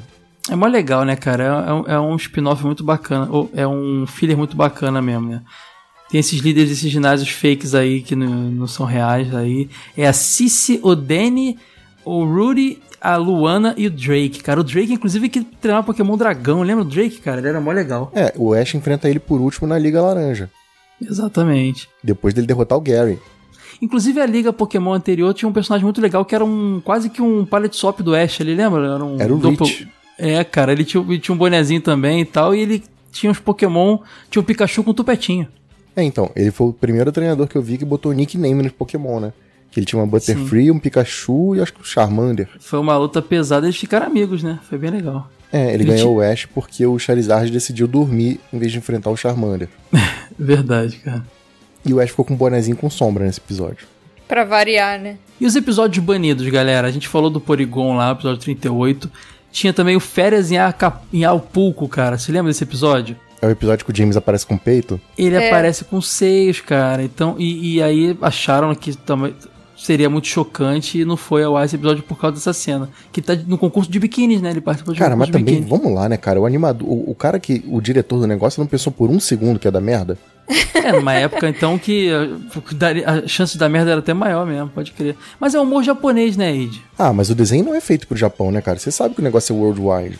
É, pois é. Tinha uma lenda de Dratini que a gente comentou que rolava essas armas de fogo. Tem um episódio que é o Batalha na Ilha Tre- do Tremor, que é do Barbosh. Que é do Whiscash, sabe? Que é aquele Pokémon que é elétrico e aquático. Já, já, de- sim, já aparece sim. depois. Já é a segunda temporada. Esse episódio chegou a ser exibido, depois parou de ser exibido porque na mesma época rolou um tsunami muito louco lá no Japão, cara. E nesse episódio eles causam esses- essas ondas gigantes, então eles acharam melhor não exibir esse, esse episódio. 377. Apesar de aqui no Brasil não ter sido proibido, né, ter sido banido, o episódio do Tentacool e Tentacruel é banido nos Estados Unidos. né? Ah, por causa dos Torres Gêmeas, não é isso? Isso, por causa dos atentados da Que eles Torre destroem Gêmeas. e- prédios, né? É verdade. É, e os- teve uma época assim, até hoje, né, que os norte-americanos ficaram muito sensíveis a todo tipo de prédio caindo em, em diferentes mídias. Tem um episódio que é o 65 que ele foi exibido, mas só depois, que é o feriado Aladinx.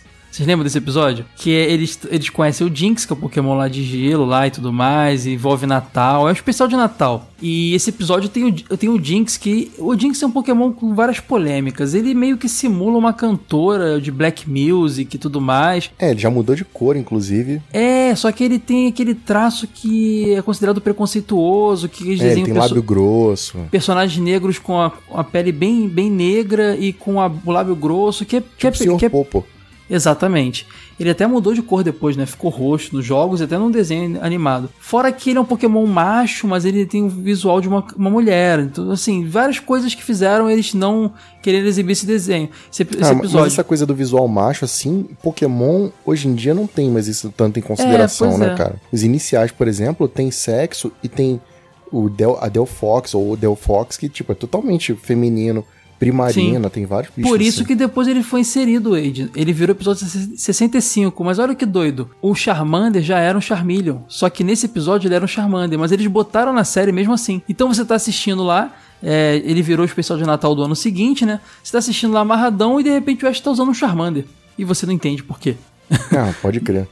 Rolou essa parada aí. Cara, essas curiosidades que a gente tá contando aqui, eu lembro que na época eu descobria tudo pela revista Pokémon Clube, né? Sim. É, tanto que muita coisa eu fui descobrir só mais tarde, porque eu não comprava essa revista. Então, muita coisa pra mim passava batido. Mandar um shout-out aí pro Eric Araki, que era o cara que encabeçava essa revista. Vocês sabem que Pokémon foi banido na Turquia? Depois que duas crianças pularam de um, de um prédio imitando os Pokémons, cara. Olha que doideira. Nossa. E na Arábia Saudita também, porque eles alegaram lá que estimulava a competição entre as crianças. Olha que doideira, cara. Tipo, apesar de não ter sido banido, houve uma grande campanha no mundo inteiro também pra associar o Pokémon ao a coisas satânicas, né? O famoso Pokémon é do capeta. Tinha que ser o Matheus, né, cara? Vem, Matheus. Não, é verdade, tipo, é, como tudo que faz sucesso, Yu-Gi-Oh! também fez, Power Rangers. Não, mas teve... Yu-Gi-Oh! a culpa é do Gilberto Barros.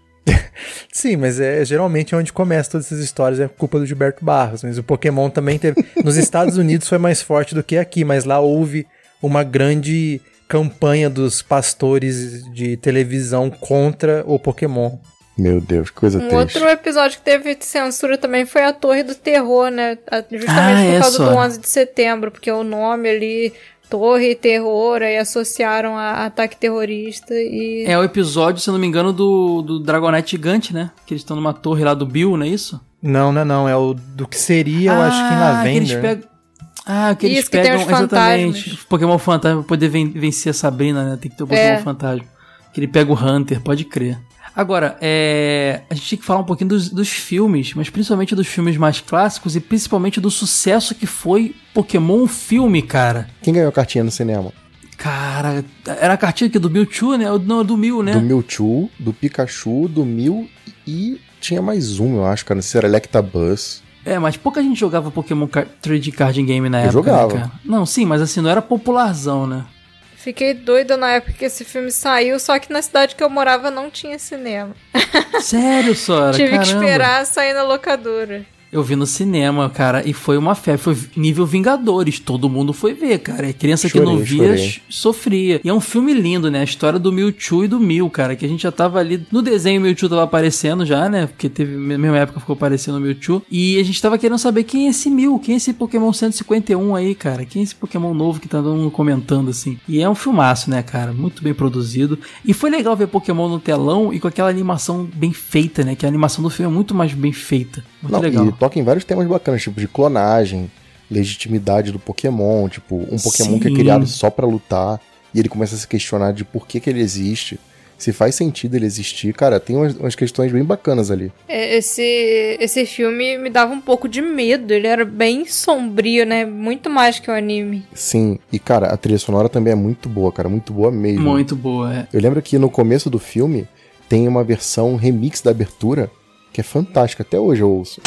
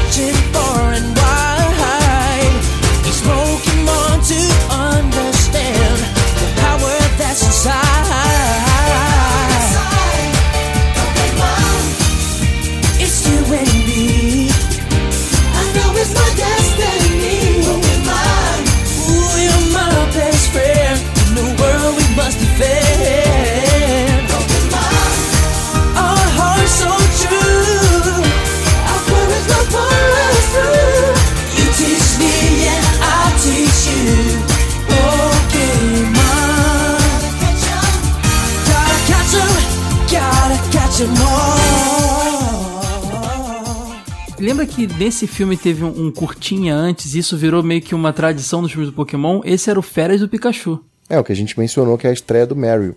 Sim, cara, que tem os Pokémon lá interagindo e sem fala, né? No seu Miau. Só o Miau fala ali. E eles meio que tem legenda. Tinha legenda, não tinha? Pra entender o que os Pokémon falavam? Eu não lembro. Acho que não, acho que não tem legenda não. É Não, só né, não. É só, mesmo. só interpretação. Era, era legal, cara. O Ash deixa o Pokémon dele num meio que um acampamento ali de Pokémon, não sei o que, uma coisa assim, e eles vivem aventuras ali, os Pokémon, sem os, os humanos. Esse filme de 2000, ele é tão. Ele não é de 2000, ele é de 99, cara. Ele saiu no, no ano que o, que o desenho tava bombando. Na verdade, ele é, de tanto é que o segundo 98. filme se chama Pokémon 2000. Exato, Ah, tá. ele é de 98 no, ele é de 98 no Brasil, ele passou em 99. Esse filme teve remake, né? Recentemente. Teve. Então, mas eu acho que é desse primeiro, ou é do 2000. Eu não lembro direito qual que é. Mas eu ia falar que, tipo, o, o filme do Pokémon. Qual que é o que tem o Mewtwo? É esse primeiro. O primeiro. É o primeiro, é, então. Esse filme, ele chegou num nível de alcance tão grande que em 2011 um candidato à presidência dos Estados Unidos chamado Herman Cain, ele desistiu da candidatura dele. E a frase que ele usou na coletiva de imprensa foi uma frase do Ash. Ele fala no, no discurso dele, ele fala assim: Eu acredito que essas frases. vi-" Ele, ele cita Pokémon, ele fala: Eu acredito que essas palavras vieram do filme do Pokémon. Aí ele fala: A vida pode ser um desafio, a vida às vezes parece impossível. Nunca é tão fácil quando tem tanta coisa em jogo, mas você pode fazer a diferença. Tem uma missão pra você e pra mim. Apenas olhe dentro de você e você vai encontrar o que é capaz de fazer. Cara, isso parece muita tradução de uma música pop brother. Parece, mas é, é como ele, ele se, se despediu da candidatura dele. Eu tenho que, eu, eu tenho que fazer uma meia-culpa aqui, o, o Matheus. Realmente, o, Poké- o Pokémon, ele, ele é de 98, esse filme no Japão, no resto do mundo de 99. É, no Brasil, a pré-estreia foi em dezembro de 99, mas ele estreou em janeiro de 2000, oficialmente, né? A pré-estreia foi dia 31 de dezembro de 99, no finalzinho do ano mesmo. É, tipo, o último dia do ano, literalmente. Exatamente. E nem todo mundo foi na pré-estreia. Então o filme o pessoal viu início, início de 2000, né? Faz sentido, já que o anime passou em 99, te- deu tempo dele ficar bem popular para o filme chegar e fazer aquela, bombar, né, daquele jeito. Mas 2000 também teve outro filme, cara. Foi quando veio o Pokémon 2, que na verdade era Pokémon 2000. Pokémon, o filme 2000, né? Tudo, gente, tudo naquela época tinha 2000 no nome, né? Quem Sim. lembra da revista Herói 2000? Furacão 2000. Furacão. 2000 é mais velho. Godzilla 2000. Godzilla 2000. Cara, como tava entrando esse- essa data zeradinha aí, chegando no século 21 e tudo mais, apesar de ser em 2001, que é o século 21 começa, eles quiseram botar 2000 em título de tudo, cara. E Foi a Pokémon não foi virada do milênio, né? Exatamente, cara. E foi mó legal porque é o filme que contava a história da Lugia, né, cara? Do, do, do, do Pokémon lendário ali, o pássaro Lugia. E também fala do Moltres, dos Aptos e do, e do Articuno. E é mó legal, cara, mó legal. Assim, a gente tava vendo a Lugia já sendo apresentada ali e tava doido pra ver mais sobre ele, né? Não por acaso, o Lugia vai aparecer nesse anime novo também, né? Eles vão dar uma resetada nisso. Cara, é- eu lembro, eu não lembro a história desse filme, mas se eu não me engano era um lance que os três pássaros estavam meio loucões, né? Uhum. Iam causar tipo uma E a catástrofe Lugia que mundial. acalmaria eles, né? E é o Lugia que tem o poder de acalmar os três. Exatamente. Teve um curta também que é o Pikachu Resgate e ele repete aquela mesma fórmula de os humanos não estão perto e os pokémons estão interagindo. Aí nesse caso ali, os pokémons do, do Ash, Misty e Brock estão ali interagindo também e é, vivendo aventuras, né? Esse episódio, esse filme que apresenta o Elec Kid, lembra do Elec Kid também? Quando apareceu a Ah, é, imagem, pode crer. quando apareceu a imagem do Elec Kid também, o pessoal ficou pirando. Caramba, isso aí é uma pré-evolução. Pré-evoluções. É, foi quando começou a se falar de pré-evoluções, né?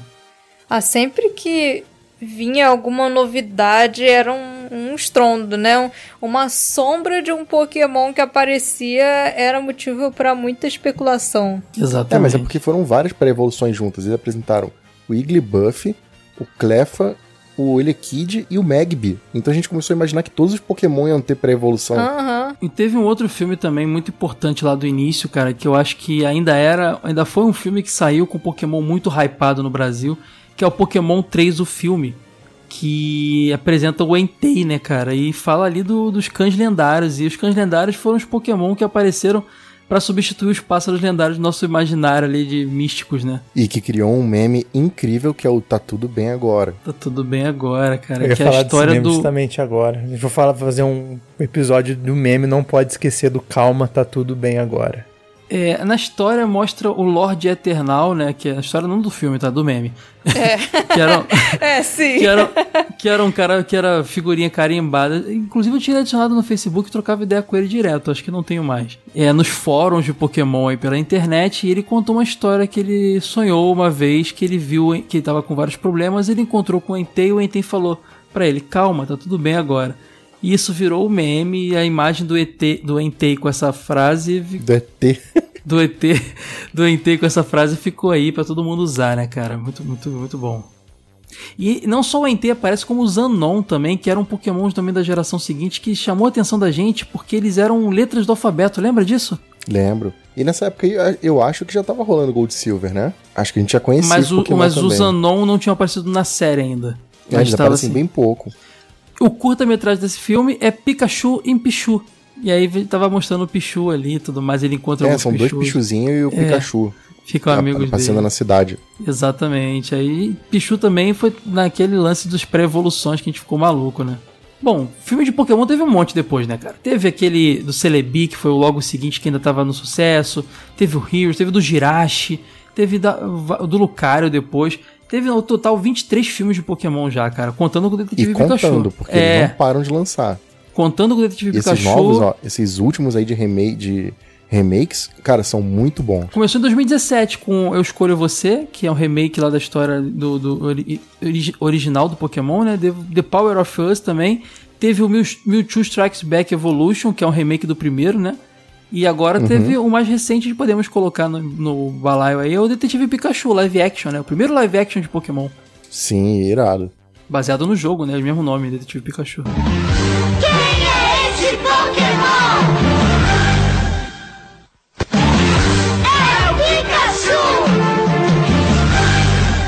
Pokémon teve uma trilha sonora muito bem feita nacional, sabe, cara? Foi tudo muito, muito qualidade. É, inclusive ganhando disquinho, gente. Que ainda tava ainda na febre dos, dos desenhos terem disquinhos. Com a música da Misty se declarando pro Ash.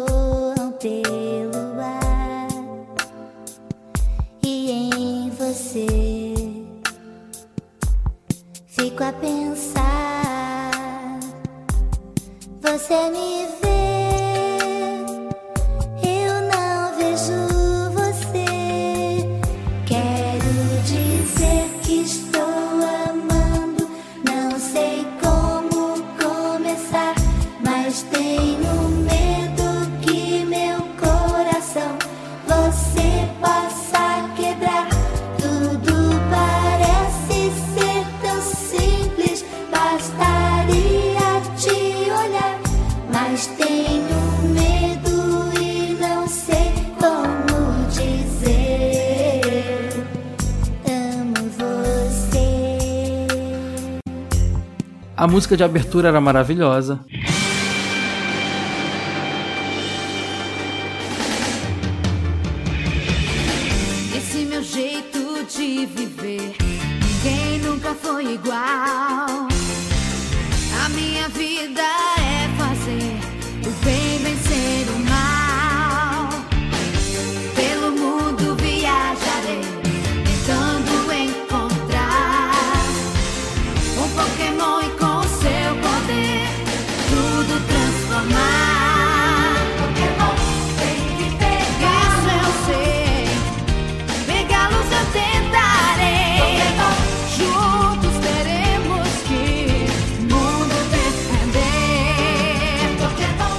abertura em si era maravilhosa. Era muito boa. A versão brasileira, a única com uma cantora mulher, hein? Todos os lugares do mundo era um, era um homem que cantava.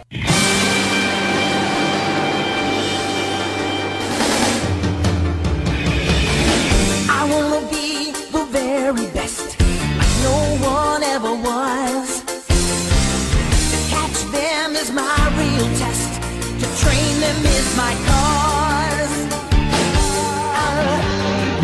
a cualquier lugar, llegaré a cualquier rincón. Al fin podré desentrañar el poder que hay en Pokémon. Pokémon, attrapez c'est notre histoire. Ensemble pour la victoire. Pokémon, rien ne nous arrêtera. Notre amitié triomphera. No Japão, acho que não é um homem. Mas no Japão também era outra abertura, né?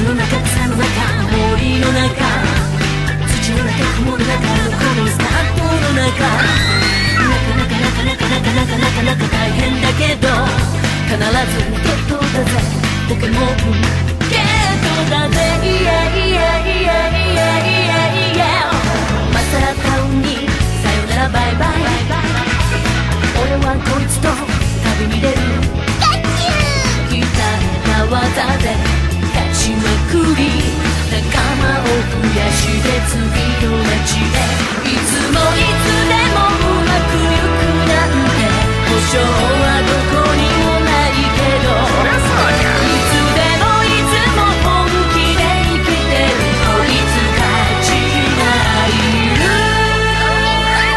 Quem lembra do rap Pokémon?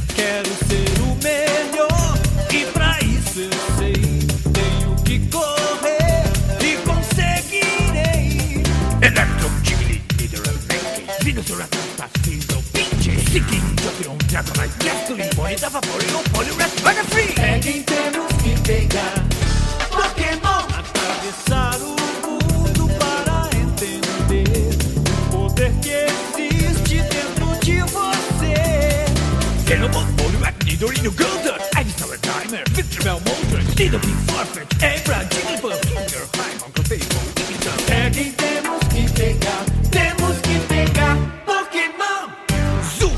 Aquele que tocava no final ensinando os nomes, né?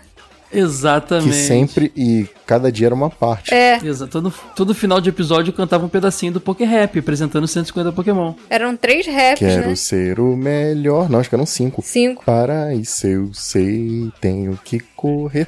E aí botava cada dia, acho que uns 30 Pokémon diferentes. Exatamente. Olha, eu acho que também de, de trilha, você falou também da trilha do, do filme, era legal quando a gente falou do filme. Brother My Brother. brother,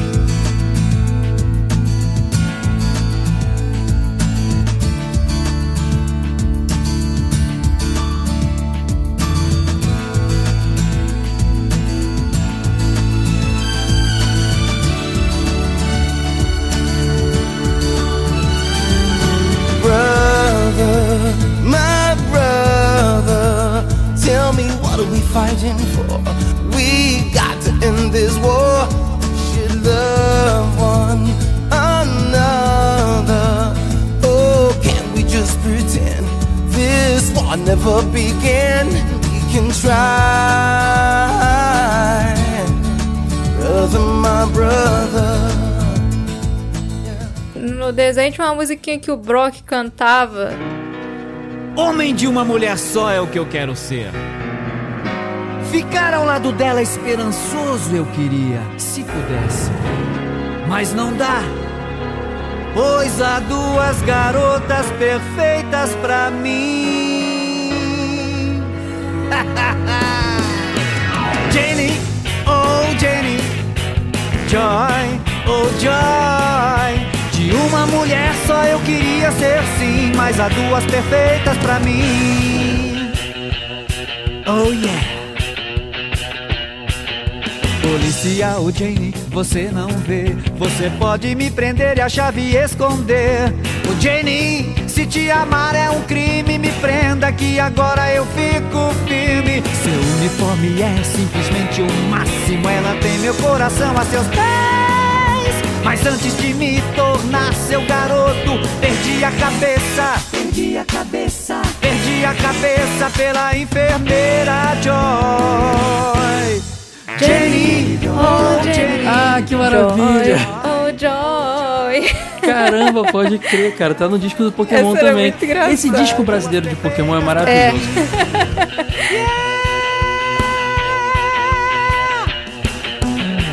Enfermeira Joy, por favor, me cure da doença que é esse amor. Oh Joy, o diagnóstico é mau. Quando eu vejo suas pernas, o ataque é fatal. Estou fervendo, estou com febre. E de uma enfermeira nunca se esquece. O seu jeitinho tem curado muitos. Por isso eu tô caído, por isso eu tô caído. Por isso eu tô caído pela policial Jane. Oh Janie, oh Janie, Joy, oh Joy. De uma mulher só eu queria ser assim, mas a duas. Você tem que parar com isso agora!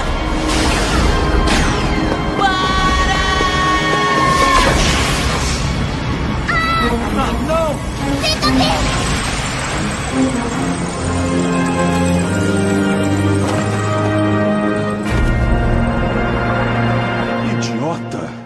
Tentando parar nossa luta.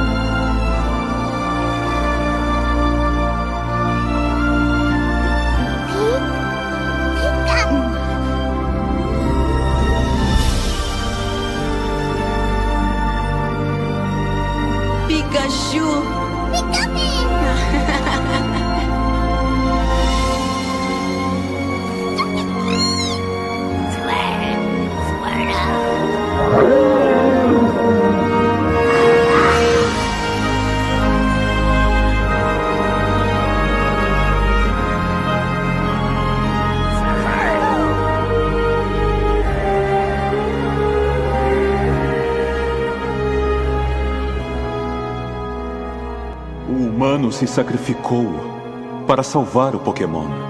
Eu coloquei uns contra os outros, mas só quando acertaram suas diferenças foi que eu vi o verdadeiro poder que eles têm interiormente.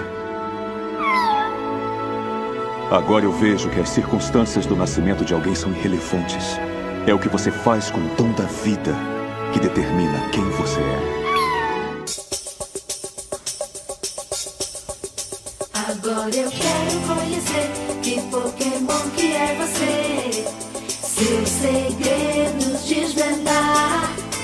Será que sente emoção? Terá no peito o coração. Eu preciso saber que Pokémon que é você.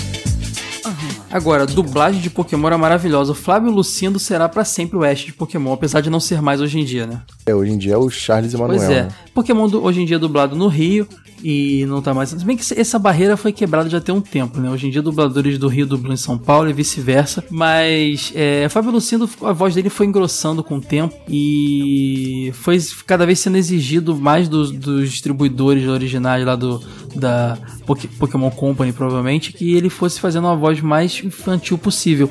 Isso refletiu muito no anime, né? Se você pega o primeiro, o primeiro temporada de Pokémon, o Ash tem uma voz fina porque o Fábio Lucindo era jovem. Mas quando você ouve as mais recentes, as últimas que ele dublou, é um adulto afinando a voz total e, e tá estranho, né, cara? Ele deu uma entrevista falando sobre isso no. Foi, é J-Box, Uhum. não é o nome do canal? Isso. Tem pouco tempo, muito bacana. A Misty é a Márcia Regina, é, que também dublou a Lante de Dragon Ball, ela dublou a Leng de Churato, ela tem uma voz bem emblemática, porém bem diferente do que ela faz na Misty. Lá ela dá aquela afinada marota. O Brock, o Alfredo Rolo, também é o Vegeta, o clássico Vegeta. É até engraçado ver o Vegeta, aquela voz de irritado dele, e o Brock, mesmo dublador, todo bobão, né? O Gary Carvalho é o Rodrigo Andreato, cara. Ele dublou muito anime famoso aí. Ele dublou o Yukito de Sakura Card Capture, o Yahiko de Samurai X, tem o, o, o Yo de Shaman King. Ele fez muita voz de, pessoa, de protagonista é, famoso por aí. A Jessie Isabel de Sá também fez a voz aí da Marin de Águia, a segunda dubladora da Marin de Águia de Cavaleiro Zodíaco. E o,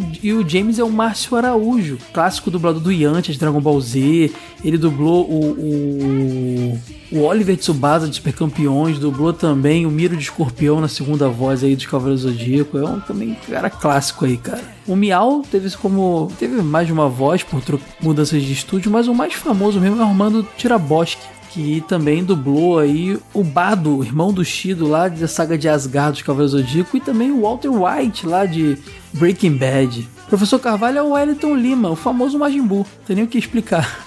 Majin Buu gordo, Majin Buu magro, fortão, todas as fases do Majin Buu. A enfermeira Joy é Fátima Noia, que dubla muito, muita criancinha. Ela dublou o Gohan, é, criancinha. Ela dublou, dublou o Kiki. Os Cavaleiros do Zodíaco também outra criancinha. O Goten também é ela. Faz voz de menininho sempre. E a policial Jenny é a Raquel Marinho, que é famosa aí por fazer a Tite. Tite do Dragon Ball Z. Agora, Pokémon foi febre no mundo.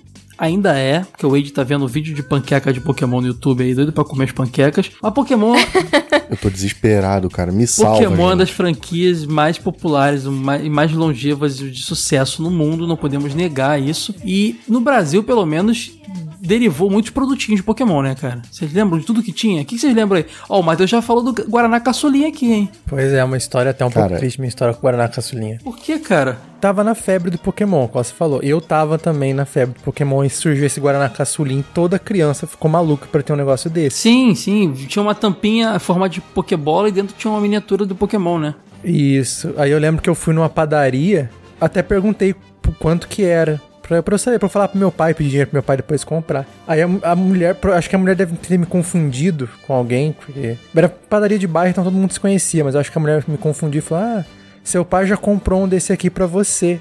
E quando ela falou isso, eu fui correndo em casa, porque o meu pai tinha comprado e eu queria pegar. Eu cheguei em casa e comecei a procurar em todo o armário, em todo lugar dentro da geladeira e eu não achei. E falei pro meu pai, falei, ah, a mulher lá da padaria falou que você comprou um negócio pra mim. Meu pai falou que nem sabia que era Pokémon. E eu já começou a tocar a música triste do Chaves na minha cabeça. Acho que a mulher quer te dar uma zoada, hein?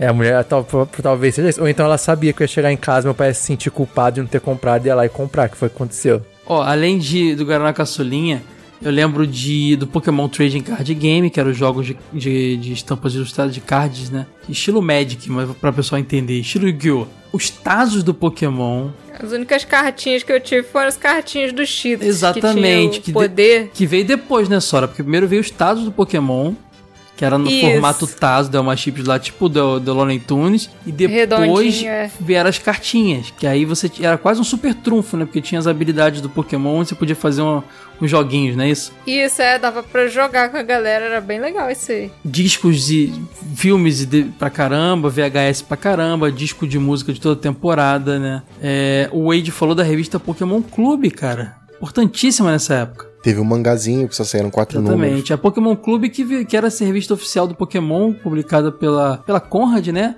A mesma do Herói e, e da. Nintendo World na época, era mó vício, e ela publicava no, dentro dela alguns fotonovela, sabe? Os episódios transformados em, em- em quadrinhos. Inclusive, a gente fala um pouquinho disso lá no episódio que a gente fez entrevistando o Igor, é, Igor Andrade, que, que é- foi editor-chefe da Nintendo World, é, revista Nintendo World. Ele fala um pouquinho dessas curiosidades, vou deixar aqui no link o episódio. Eu não sei se chegou a ter em outros lugares, mas onde eu morava chegou a sair um álbum. Sabe aqueles álbuns meio de bar, assim, que você comprava as figurinhas do chiclete, aí ia completando? Lembro? Chegou a ganhava prêmio, né? Em teoria ganhava prêmio, né? É, só que esse não tinha. Esse nem tinha prêmio, não. O negócio era bem. Bem Pior ainda. Só pobrinho mesmo. Teve álbum oficial da Panini também. E mais de um. É, esse aí Vários, eu não inclusive. vi, não. Eu tive o do barzinho lá. Fiz quase todo ele. Só faltou uma figurinha pra eu completar antes do chiclete parar de vender. Foi a figurinha do Eve, eu lembro até hoje. Eu não completei esse álbum só por causa da figurinha do Eve. É o Gary te atrapalhando aí. Pois é. Não, o- a Panini teve álbum oficial e se eu não me engano foram três, três álbuns. Eu tenho os três até aqui, até hoje aqui, cara. É, pelo menos os mais antigos. Ah, o Chiclete Buzzy teve figurinha do Pokémon também. Talvez seja esse aí, Sora, que você colecionou. Que eram Era esse mesmo. figurinhas de chiclete, exatamente. Ah, então isso não é vagabundo, É, isso era não, isso famoso. Ah, mas o álbum que eu não sei se era oficial. É porque né? eram umas folhas, é, é igual Cavaleiros, eram umas folhas pra você colar, assim, era um álbum meio sem vergonha. Na verdade, esse era um álbum do Buzzy, mas era um álbum meio sem vergonha mesmo, Ed. Mas pode crer. Cara, eu lembro de um jogo de tabuleiro do Pokémon que eu tinha. E era até interessante, um joguinho legal. Você andava com os personagenzinhos e tal e fazia batalhas. Era da Grow, se eu não me engano. Cara, pode que não lembrava disso. Não é da estrela? É da estrela, é, pode crer. Eu tinha esse, esse jogo. Cara, eu tinha os, que- os bonequinhos oficiais que vendiam, eu tinha só o Pikachu. Os, os bonequinhos do camelô eram muito mais legais do que os oficiais que vendiam nas lojas americanas da vida, sabe? Era aquele Pikachu meio gordão, sabe? Era um. Era, sei lá, eram, eram poucas versões. Acho que tinha um Miau. Alguns, alguns tinham transparência, né? Eles- Tinham- É, as versões de camelô eram muito mais legais, cara. eram bem mais criativas. Pois é, cara, Pokémon foi febre. Aí teve camiseta, roupa, chinelo, a Ra- Raider do Pokémon. Gente, o céu era o limite. Pokémon só foi barrado pelo Ben 10, cara. Só o Ben 10 teve mais coisa do que Pokémon. Porque, meu Deus do céu, era muita coisa de Não, cara, Pokémon. que isso. Pokémon tem loja até hoje, cara. Tem aquela loja do Japão que é maravilhosa. Não, eu falo do Brasil na época, porque Ben 10 também foi demais, né? Mas Pokémon teve muito item, foi uma febre mundial. Pokémon foi. A Pokémania foi mundial, cara. E popularizou animes no mundo todo, cara. Não dá pra negar E isso. tá voltando, se Deus quiser. É tanto que agora pro lançamento do Sword and Shield, eles abriram uma Pokéstop, acho que no Reino Unido, e no dia da inauguração deu uma fila gigantesca lá antes É, porque de só abrir. tem a loja da Nintendo em, acho que em Nova York e tem a do Japão, né? É que essa ela é temporária, só pro lançamento do Sword and É, Shield. em homenagem ao jogo que é baseado na Inglaterra, no Hum. Reino Unido, né? E Isso, falar de é. Pokémon GO também, né? Que foi outra febre que rolou, também que veio do Pokémon e tudo mais. Mas a gente poderia falar de um monte de jogo de Pokémon fora da, da coisa que não é jogo velho, então. Mas vale falar também que é um, foi um vício do caramba.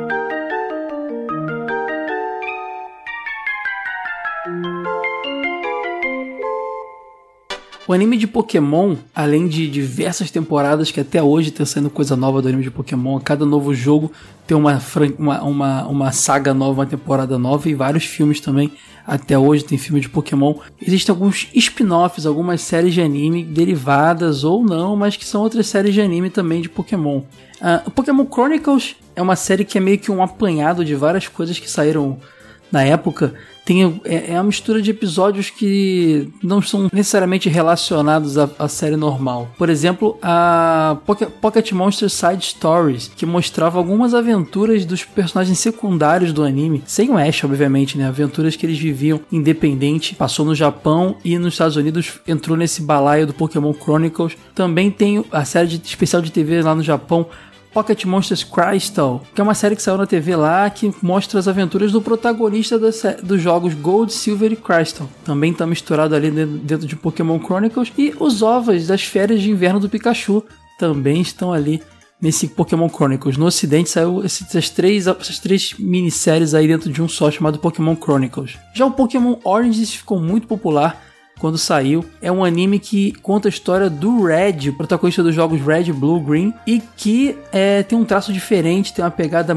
mais relacionada ao jogo, até um pouco mais séria. É muito divertido, muito bem feito, de muita qualidade. Saiu em 2013 ali na TV Tóquio. Ah, existe o Pokémon Generations, que são alguns curtas baseados no traço do Pokémon Origins. Então é bem interessante, é, aprofunda mais ainda esse, todo esse conceito. Saiu no canal no YouTube do Pokémon Company. Então essas são as- os spin-offs aí do, de Pokémon. Já os mangás, né? Porque o jogo, como a gente falou no episódio dos jogos de Pokémon, deu origem à animação, mas também deu origem a mangás. O primeiro mangá a sair de Pokémon foi bem coladinho com o jogo, se chamava Pocket Monsters. E por tá saindo ali no iníciozinho, sem muito sem os conceitos de Pokémon estarem bem definidos, dizem até que ele estava sendo já produzido, enquanto o jogo estava sendo produzido. Ele conta a história do Red, ah, baseado nos jogos Red e Green, só que ele é muito mais cômico e nesse jogo o o protagonista tem uma Clefairy, não um Pikachu, e, e os Pokémon falam e eles podem evoluir e regredir. É um conceito muito doido, mas que ficou muito tempo sendo é, lançado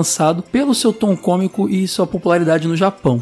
Já a série Pokémon Adventure saiu um pouco depois no Japão, ela se chama Pokémon Special, mas no ocidente ela veio com Pokémon Adventures. Foi a primeira série mangá de Pokémon a ser publicado fora do Japão e é a mais popular e que até hoje está em publicação. Assim como o anime, a cada novo jogo você tem uma nova saga dentro do Pokémon Adventures. A Panini está publicando agora, então corra para as bancas que a Panini está lançando as edições de Pokémon Adventures. É muito interessante. Também aprofunda as histórias do Red, do protagonista do jogo. Existe uma- um, um volume único de 10 capítulos chamado Pokémon Zensho, que conta a história do Satoshi é, viajando por canto. É um mangá bem interessantezinho, mais um, um derivado do, do jogo. Detalhe, esse Satoshi não é o Ash do anime, só mais uma, mais uma interpretação daquele protagonista. Um bem interessante, The Electric Tales of Pikachu, que depois foi é, renomeado de Ash and Pikachu, é um mangá mais baseado no anime, porque conta a história do Ash, porém, ele no meio do caminho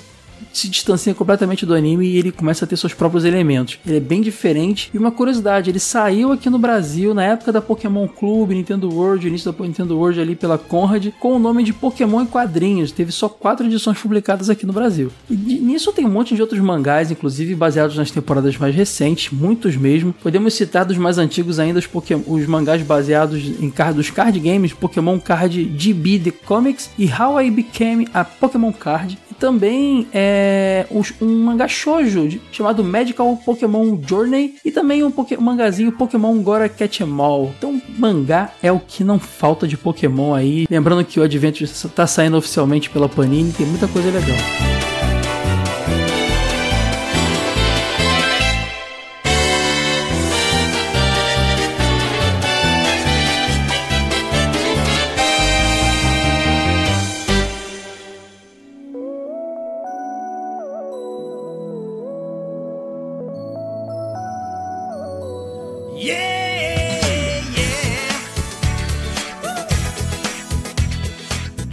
Caras, falamos de Pokémon, a gente que tá aqui abordando aí a- essa, essa, essa fase manchete, SBT de animes aí, mas Pokémon ainda era 99 quando chegou aqui, então va- valeu ser mencionado. É claro que daqui a pouco a gente vai falar de outras coisas, Samurai Warriors, Street Fighter Victory, tem muita coisa pra falar. Mas tá aí Pokémon, tô feliz de ter falado de Pokémon, galera. Vocês gostaram do episódio?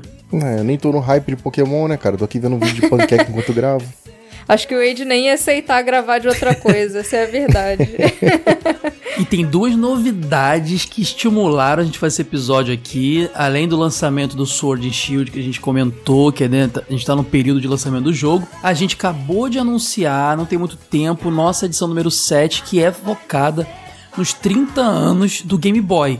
Então é óbvio que os primeiros jogos de Pokémon estarão nessa edição, porque, afinal de contas a gente mencionou aqui, é uma franquia hiper, hiper importante pro, pro, pro console. E outra novidade que soltamos aí tem dias é, no, no- nas redes sociais aqui, depende de quando você está ouvindo também, que é a capa, só a capa pelo pessoal por enquanto, da edição especial número 3 da nossa revista, que traz Pokémon Red, Blue, Yellow, aqueles primeiros jogos ali da primeira geração, e vai focar muito neles e vai falar de outros jogos imperdíveis do Game Boy Color também. Edição maravilhosa aí que está sendo preparada. Eu não vejo a hora de mostrar para vocês, vocês pegarem em mãos essas duas edições e devorarem. Então, fiquem ligados aí nas nossas redes sociais, nos nossos podcasts, para ficar sabendo das novidades quando essa edição especial vai estar vendendo. E já, ó, venda da edição de Game Boy é, é nosso número, número 7 da nossa revista regular, lojadovelho.com.br. Corre lá, garanta sua. Então é isso aí, mandem seus comentários sobre o episódio, digam pros seus episódios favoritos de Pokémon, o que, que deixamos de falar. Valeu! Falou, pessoal. Estarei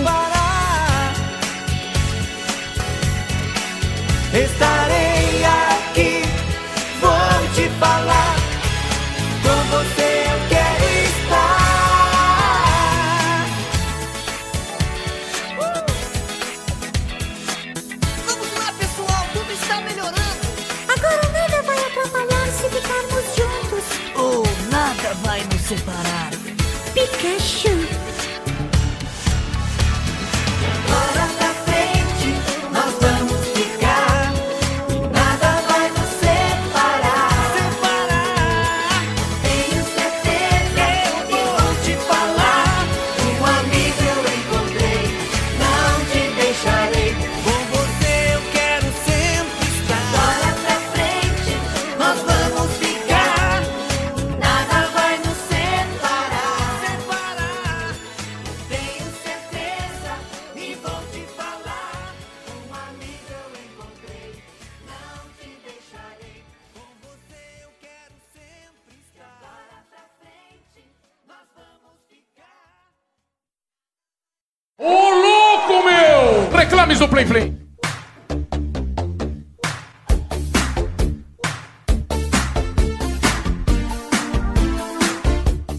Salve Vierara! Então vamos lá para mais um Reclames do Plim Plim, nosso bloco de leituras de e-mails e broncas dos apoiadores e ouvintes e leitores da revista Jogo Velho. Vamos falar aqui hoje sobre o episódio de filmes baseados em games. Episódio muito bacana. Pena que eu sou um odiador da arte do cinema e não apreciei tanto assim. Contudo, a gente pode falar mal das coisas e reclamar, e ler comentários é muito bom. Bom, vamos lá. Cara, teve muito comentário legal mesmo. Brincadeiras à parte aqui, tem um monte de comentário bacana, de informações é, acrescentando ao tema, que era realmente muito vasto, né? Também da galera brincando com alguns filmes que eram uma porcaria, também é importante. É, cara, é tanto tema bom, acho que na próxima eu vou ter que fazer uma lista, porque tem muito tema, é, é, comentário legal aqui, deixa eu ver. Bom, eu vou começar aqui com o comentário do Hamilton Cabuna. Ele diz assim: Saudações quadrinísticas, pessoal. Ouvindo o cast, e só uma coisa que me chamou a atenção sobre filmes de super-heróis. Temos o espetacular Superman de Richard Donner de 1978. Esse filme meio que definiu o padrão desse, desse estilo de filmes, tanto que ele vai influenciar e muito os dois primeiros Blades, os dois primeiros X-Men e o primeiro Homem-Aranha. E esses filmes é que vão dar uma tônica para os filmes de supers que a Marvel, antes da Disney, tentou fugir com o Homem de Ferro, arriscando muito alto na proposta. No final deu certo, né? Por favor, grave um episódio sobre Superman do Donner. Então tá anotado aí, Hamilton. Primeiro, muito obrigado pelo comentário.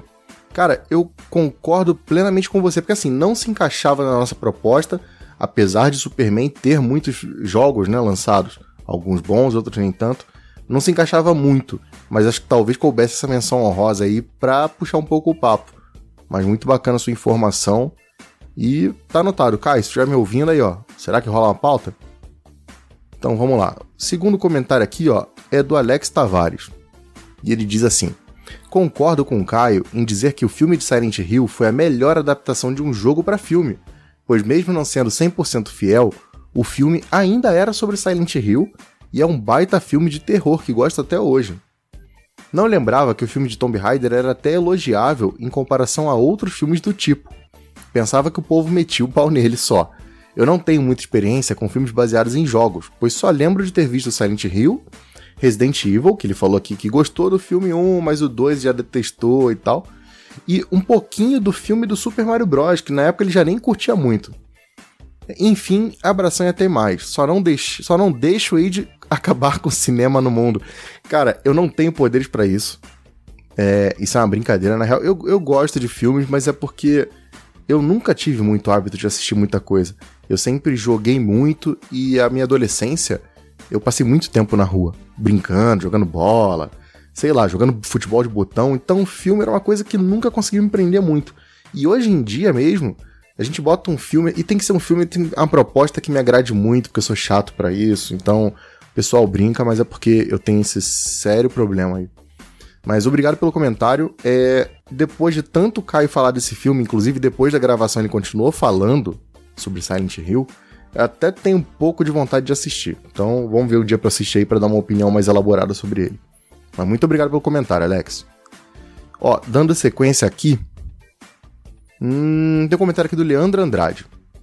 Fala galera, tudo bem com vocês? Mais um excelente podcast para a coleção. Confesso que gosto bastante do filme de Dead or Alive, por achar que ele é completamente galhofa e me dói o coração lembrar de como foram ruins os filmes do The King of Fighters e o Street Fighter, a lenda de Chun-Li. Não, cara, olha só. Esses filmes, eles não foram ruins. Eles não são filmes, é uma droga, é uma porcaria, um lixo completo. Tá? Eles são horrorosos. Perto deles, o do Dead or Alive e o do Tekken são assistíveis, assim, eu acho de boa. O Tekken é melhor ainda, assim, eu acho ele bem mais bacaninha, tá? E ele deixa uma curiosidade aqui. É, o ator Robin Show, que foi o que fez o Liu Kang no filme Mortal Kombat, ele fez o papel do Gen no segundo filme da Street Fighter, que é essa lenda de Chun-Li aí, maluco. Então, que pena que ele teve esse decréscimo na carreira dele aí. Mas muito obrigado pela informação, Leandro. Abração para você. Vamos lá, continuando aqui. Ó, comentário do Mike Evânio. O primeiro Mortal Kombat tem algumas coisas datadas, mas vamos combinar que ele pode ser considerado como a primeira adaptação de games para cinema que deu certo. Concordo com isso. Além do eterno Shang Tsung, o filme tem algumas lutas bem inspiradas, além da trilha sonora inesquecível.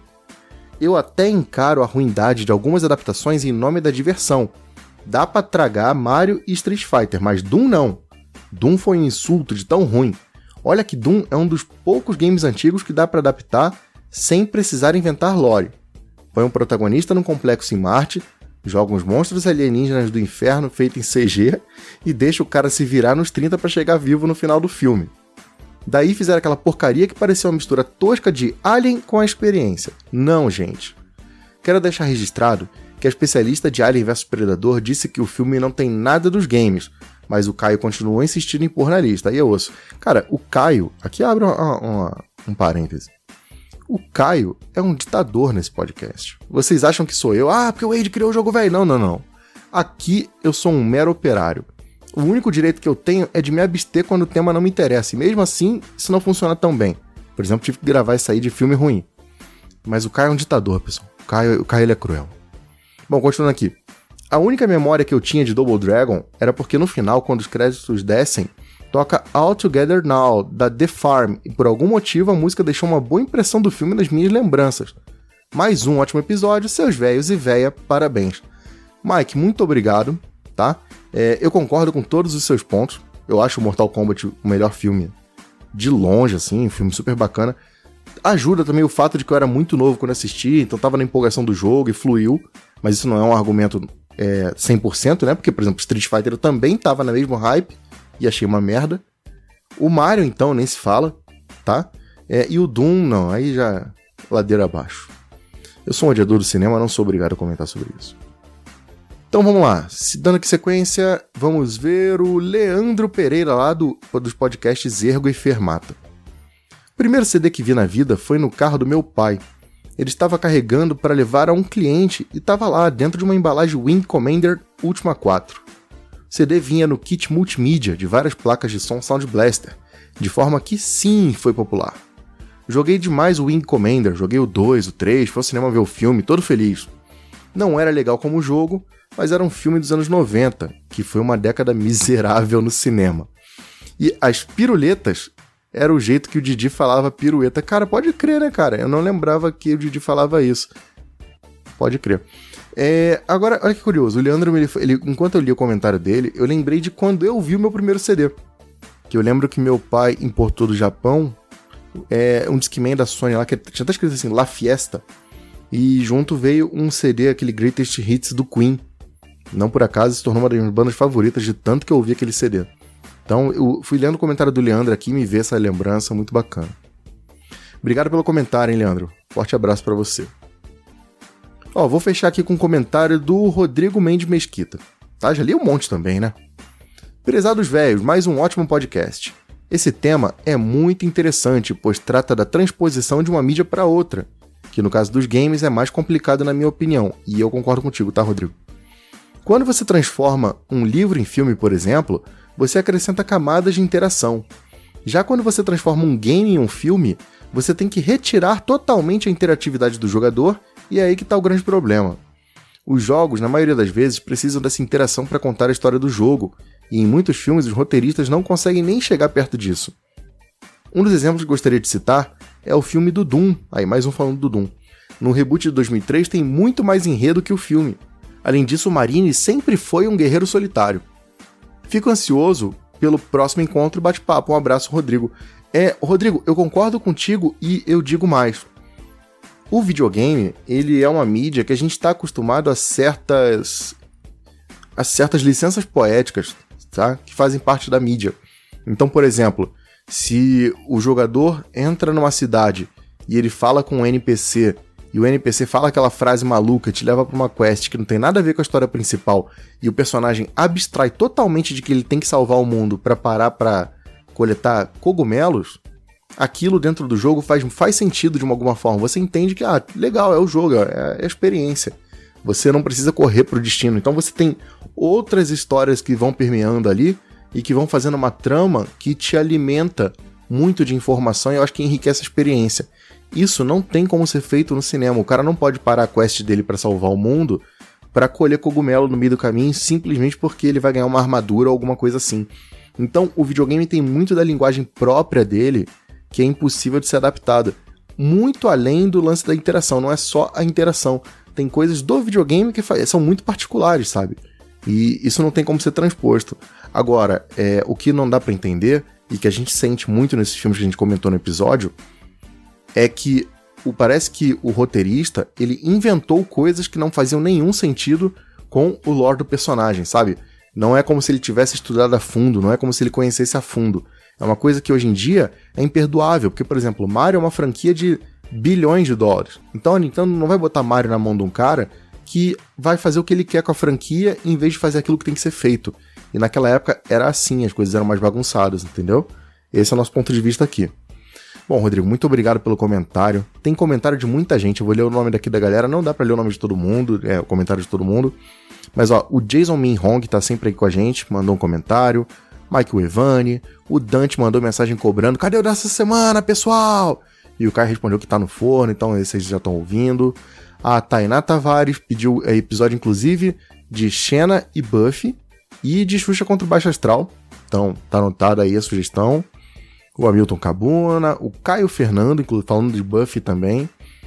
O Alex Tavares, o Leandro Andrade, o Thiago Ramos Melo, o Leandro Pereira, que eu li, o Rodrigo Mendes Mesquita, o Fábio Henrique, o Átila e o Matheus, o vilão, que participou com a gente, tá aqui também mandando comentário, respondendo a galera. Tá, pessoal? Muito obrigado por todos os comentários, e-mails e pelo, por todo o carinho. Quem não segue a gente ainda nas redes sociais, vai lá. Arroba Jogo Velho lá no Instagram, Jogo Velho no Facebook. Tem o Asilo Retro Gamer. A gente também tá participando bastante do Twitter, trocando ideia com o pessoal, falando de velharia. Então vai lá, segue a gente, é Jogo Underline Velho, porque o nome original que a gente já pega, eu fiquei triste com isso, mas tudo bem. E se você gosta do nosso trabalho, vai lá no apoia.se barra Jogo Velho, não custa nada, dá uma olhada pelo menos. Se você tiver alguma dúvida, entre em contato com a gente, provavelmente você e eu que vou te responder. Me chama no Facebook, ou o que for. Mas vai lá dar uma olhada, vê as recompensas, revista exclusiva em casa, uma pancada de sorteio. Vocês ouviram aí no começo do episódio. A gente está sempre correndo atrás de recompensas novas e bacanas para os apoiadores da gente. Tá bom? Então é isso, pessoal. Até semana que vem.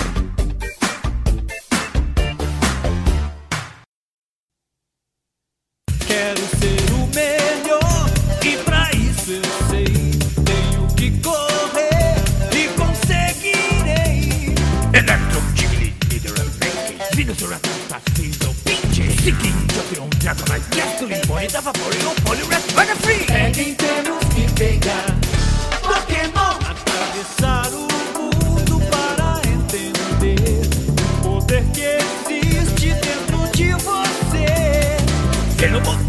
Poliwrath, Nidorino, Golden, Ivysaur, Timer, Victreebel, Moltres, Nidoking, Farfetch, Embra, Jigglypuff, Kinger, Paimon, Clefable, Ivysaur. É quem temos que pegar, temos que pegar Pokémon!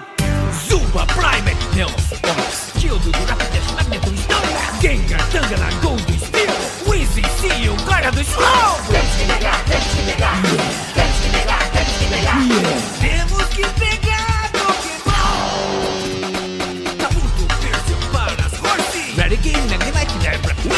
Nido, Cloyster, Caterpie, Sandshrew, Bulbasaur, Charmander, Golem, Pikachu! 150 tem para a gente ver. O mestre Pokémon é o que eu quero ser. Alakazam, Golden, Venonat, Mashup, Kingston, Hypno, Electabuzz, Flareon, Blastoise, Poliwhirl, Oddish, Drowsy, Raichu, Nidoking,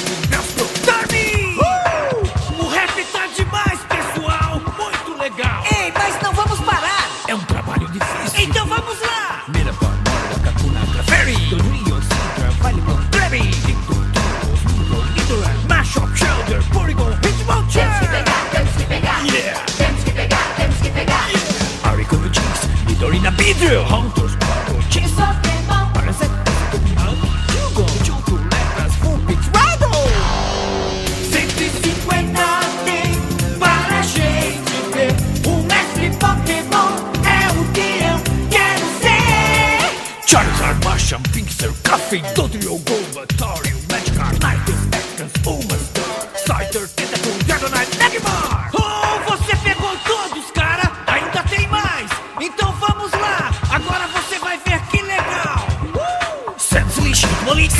Psyduck,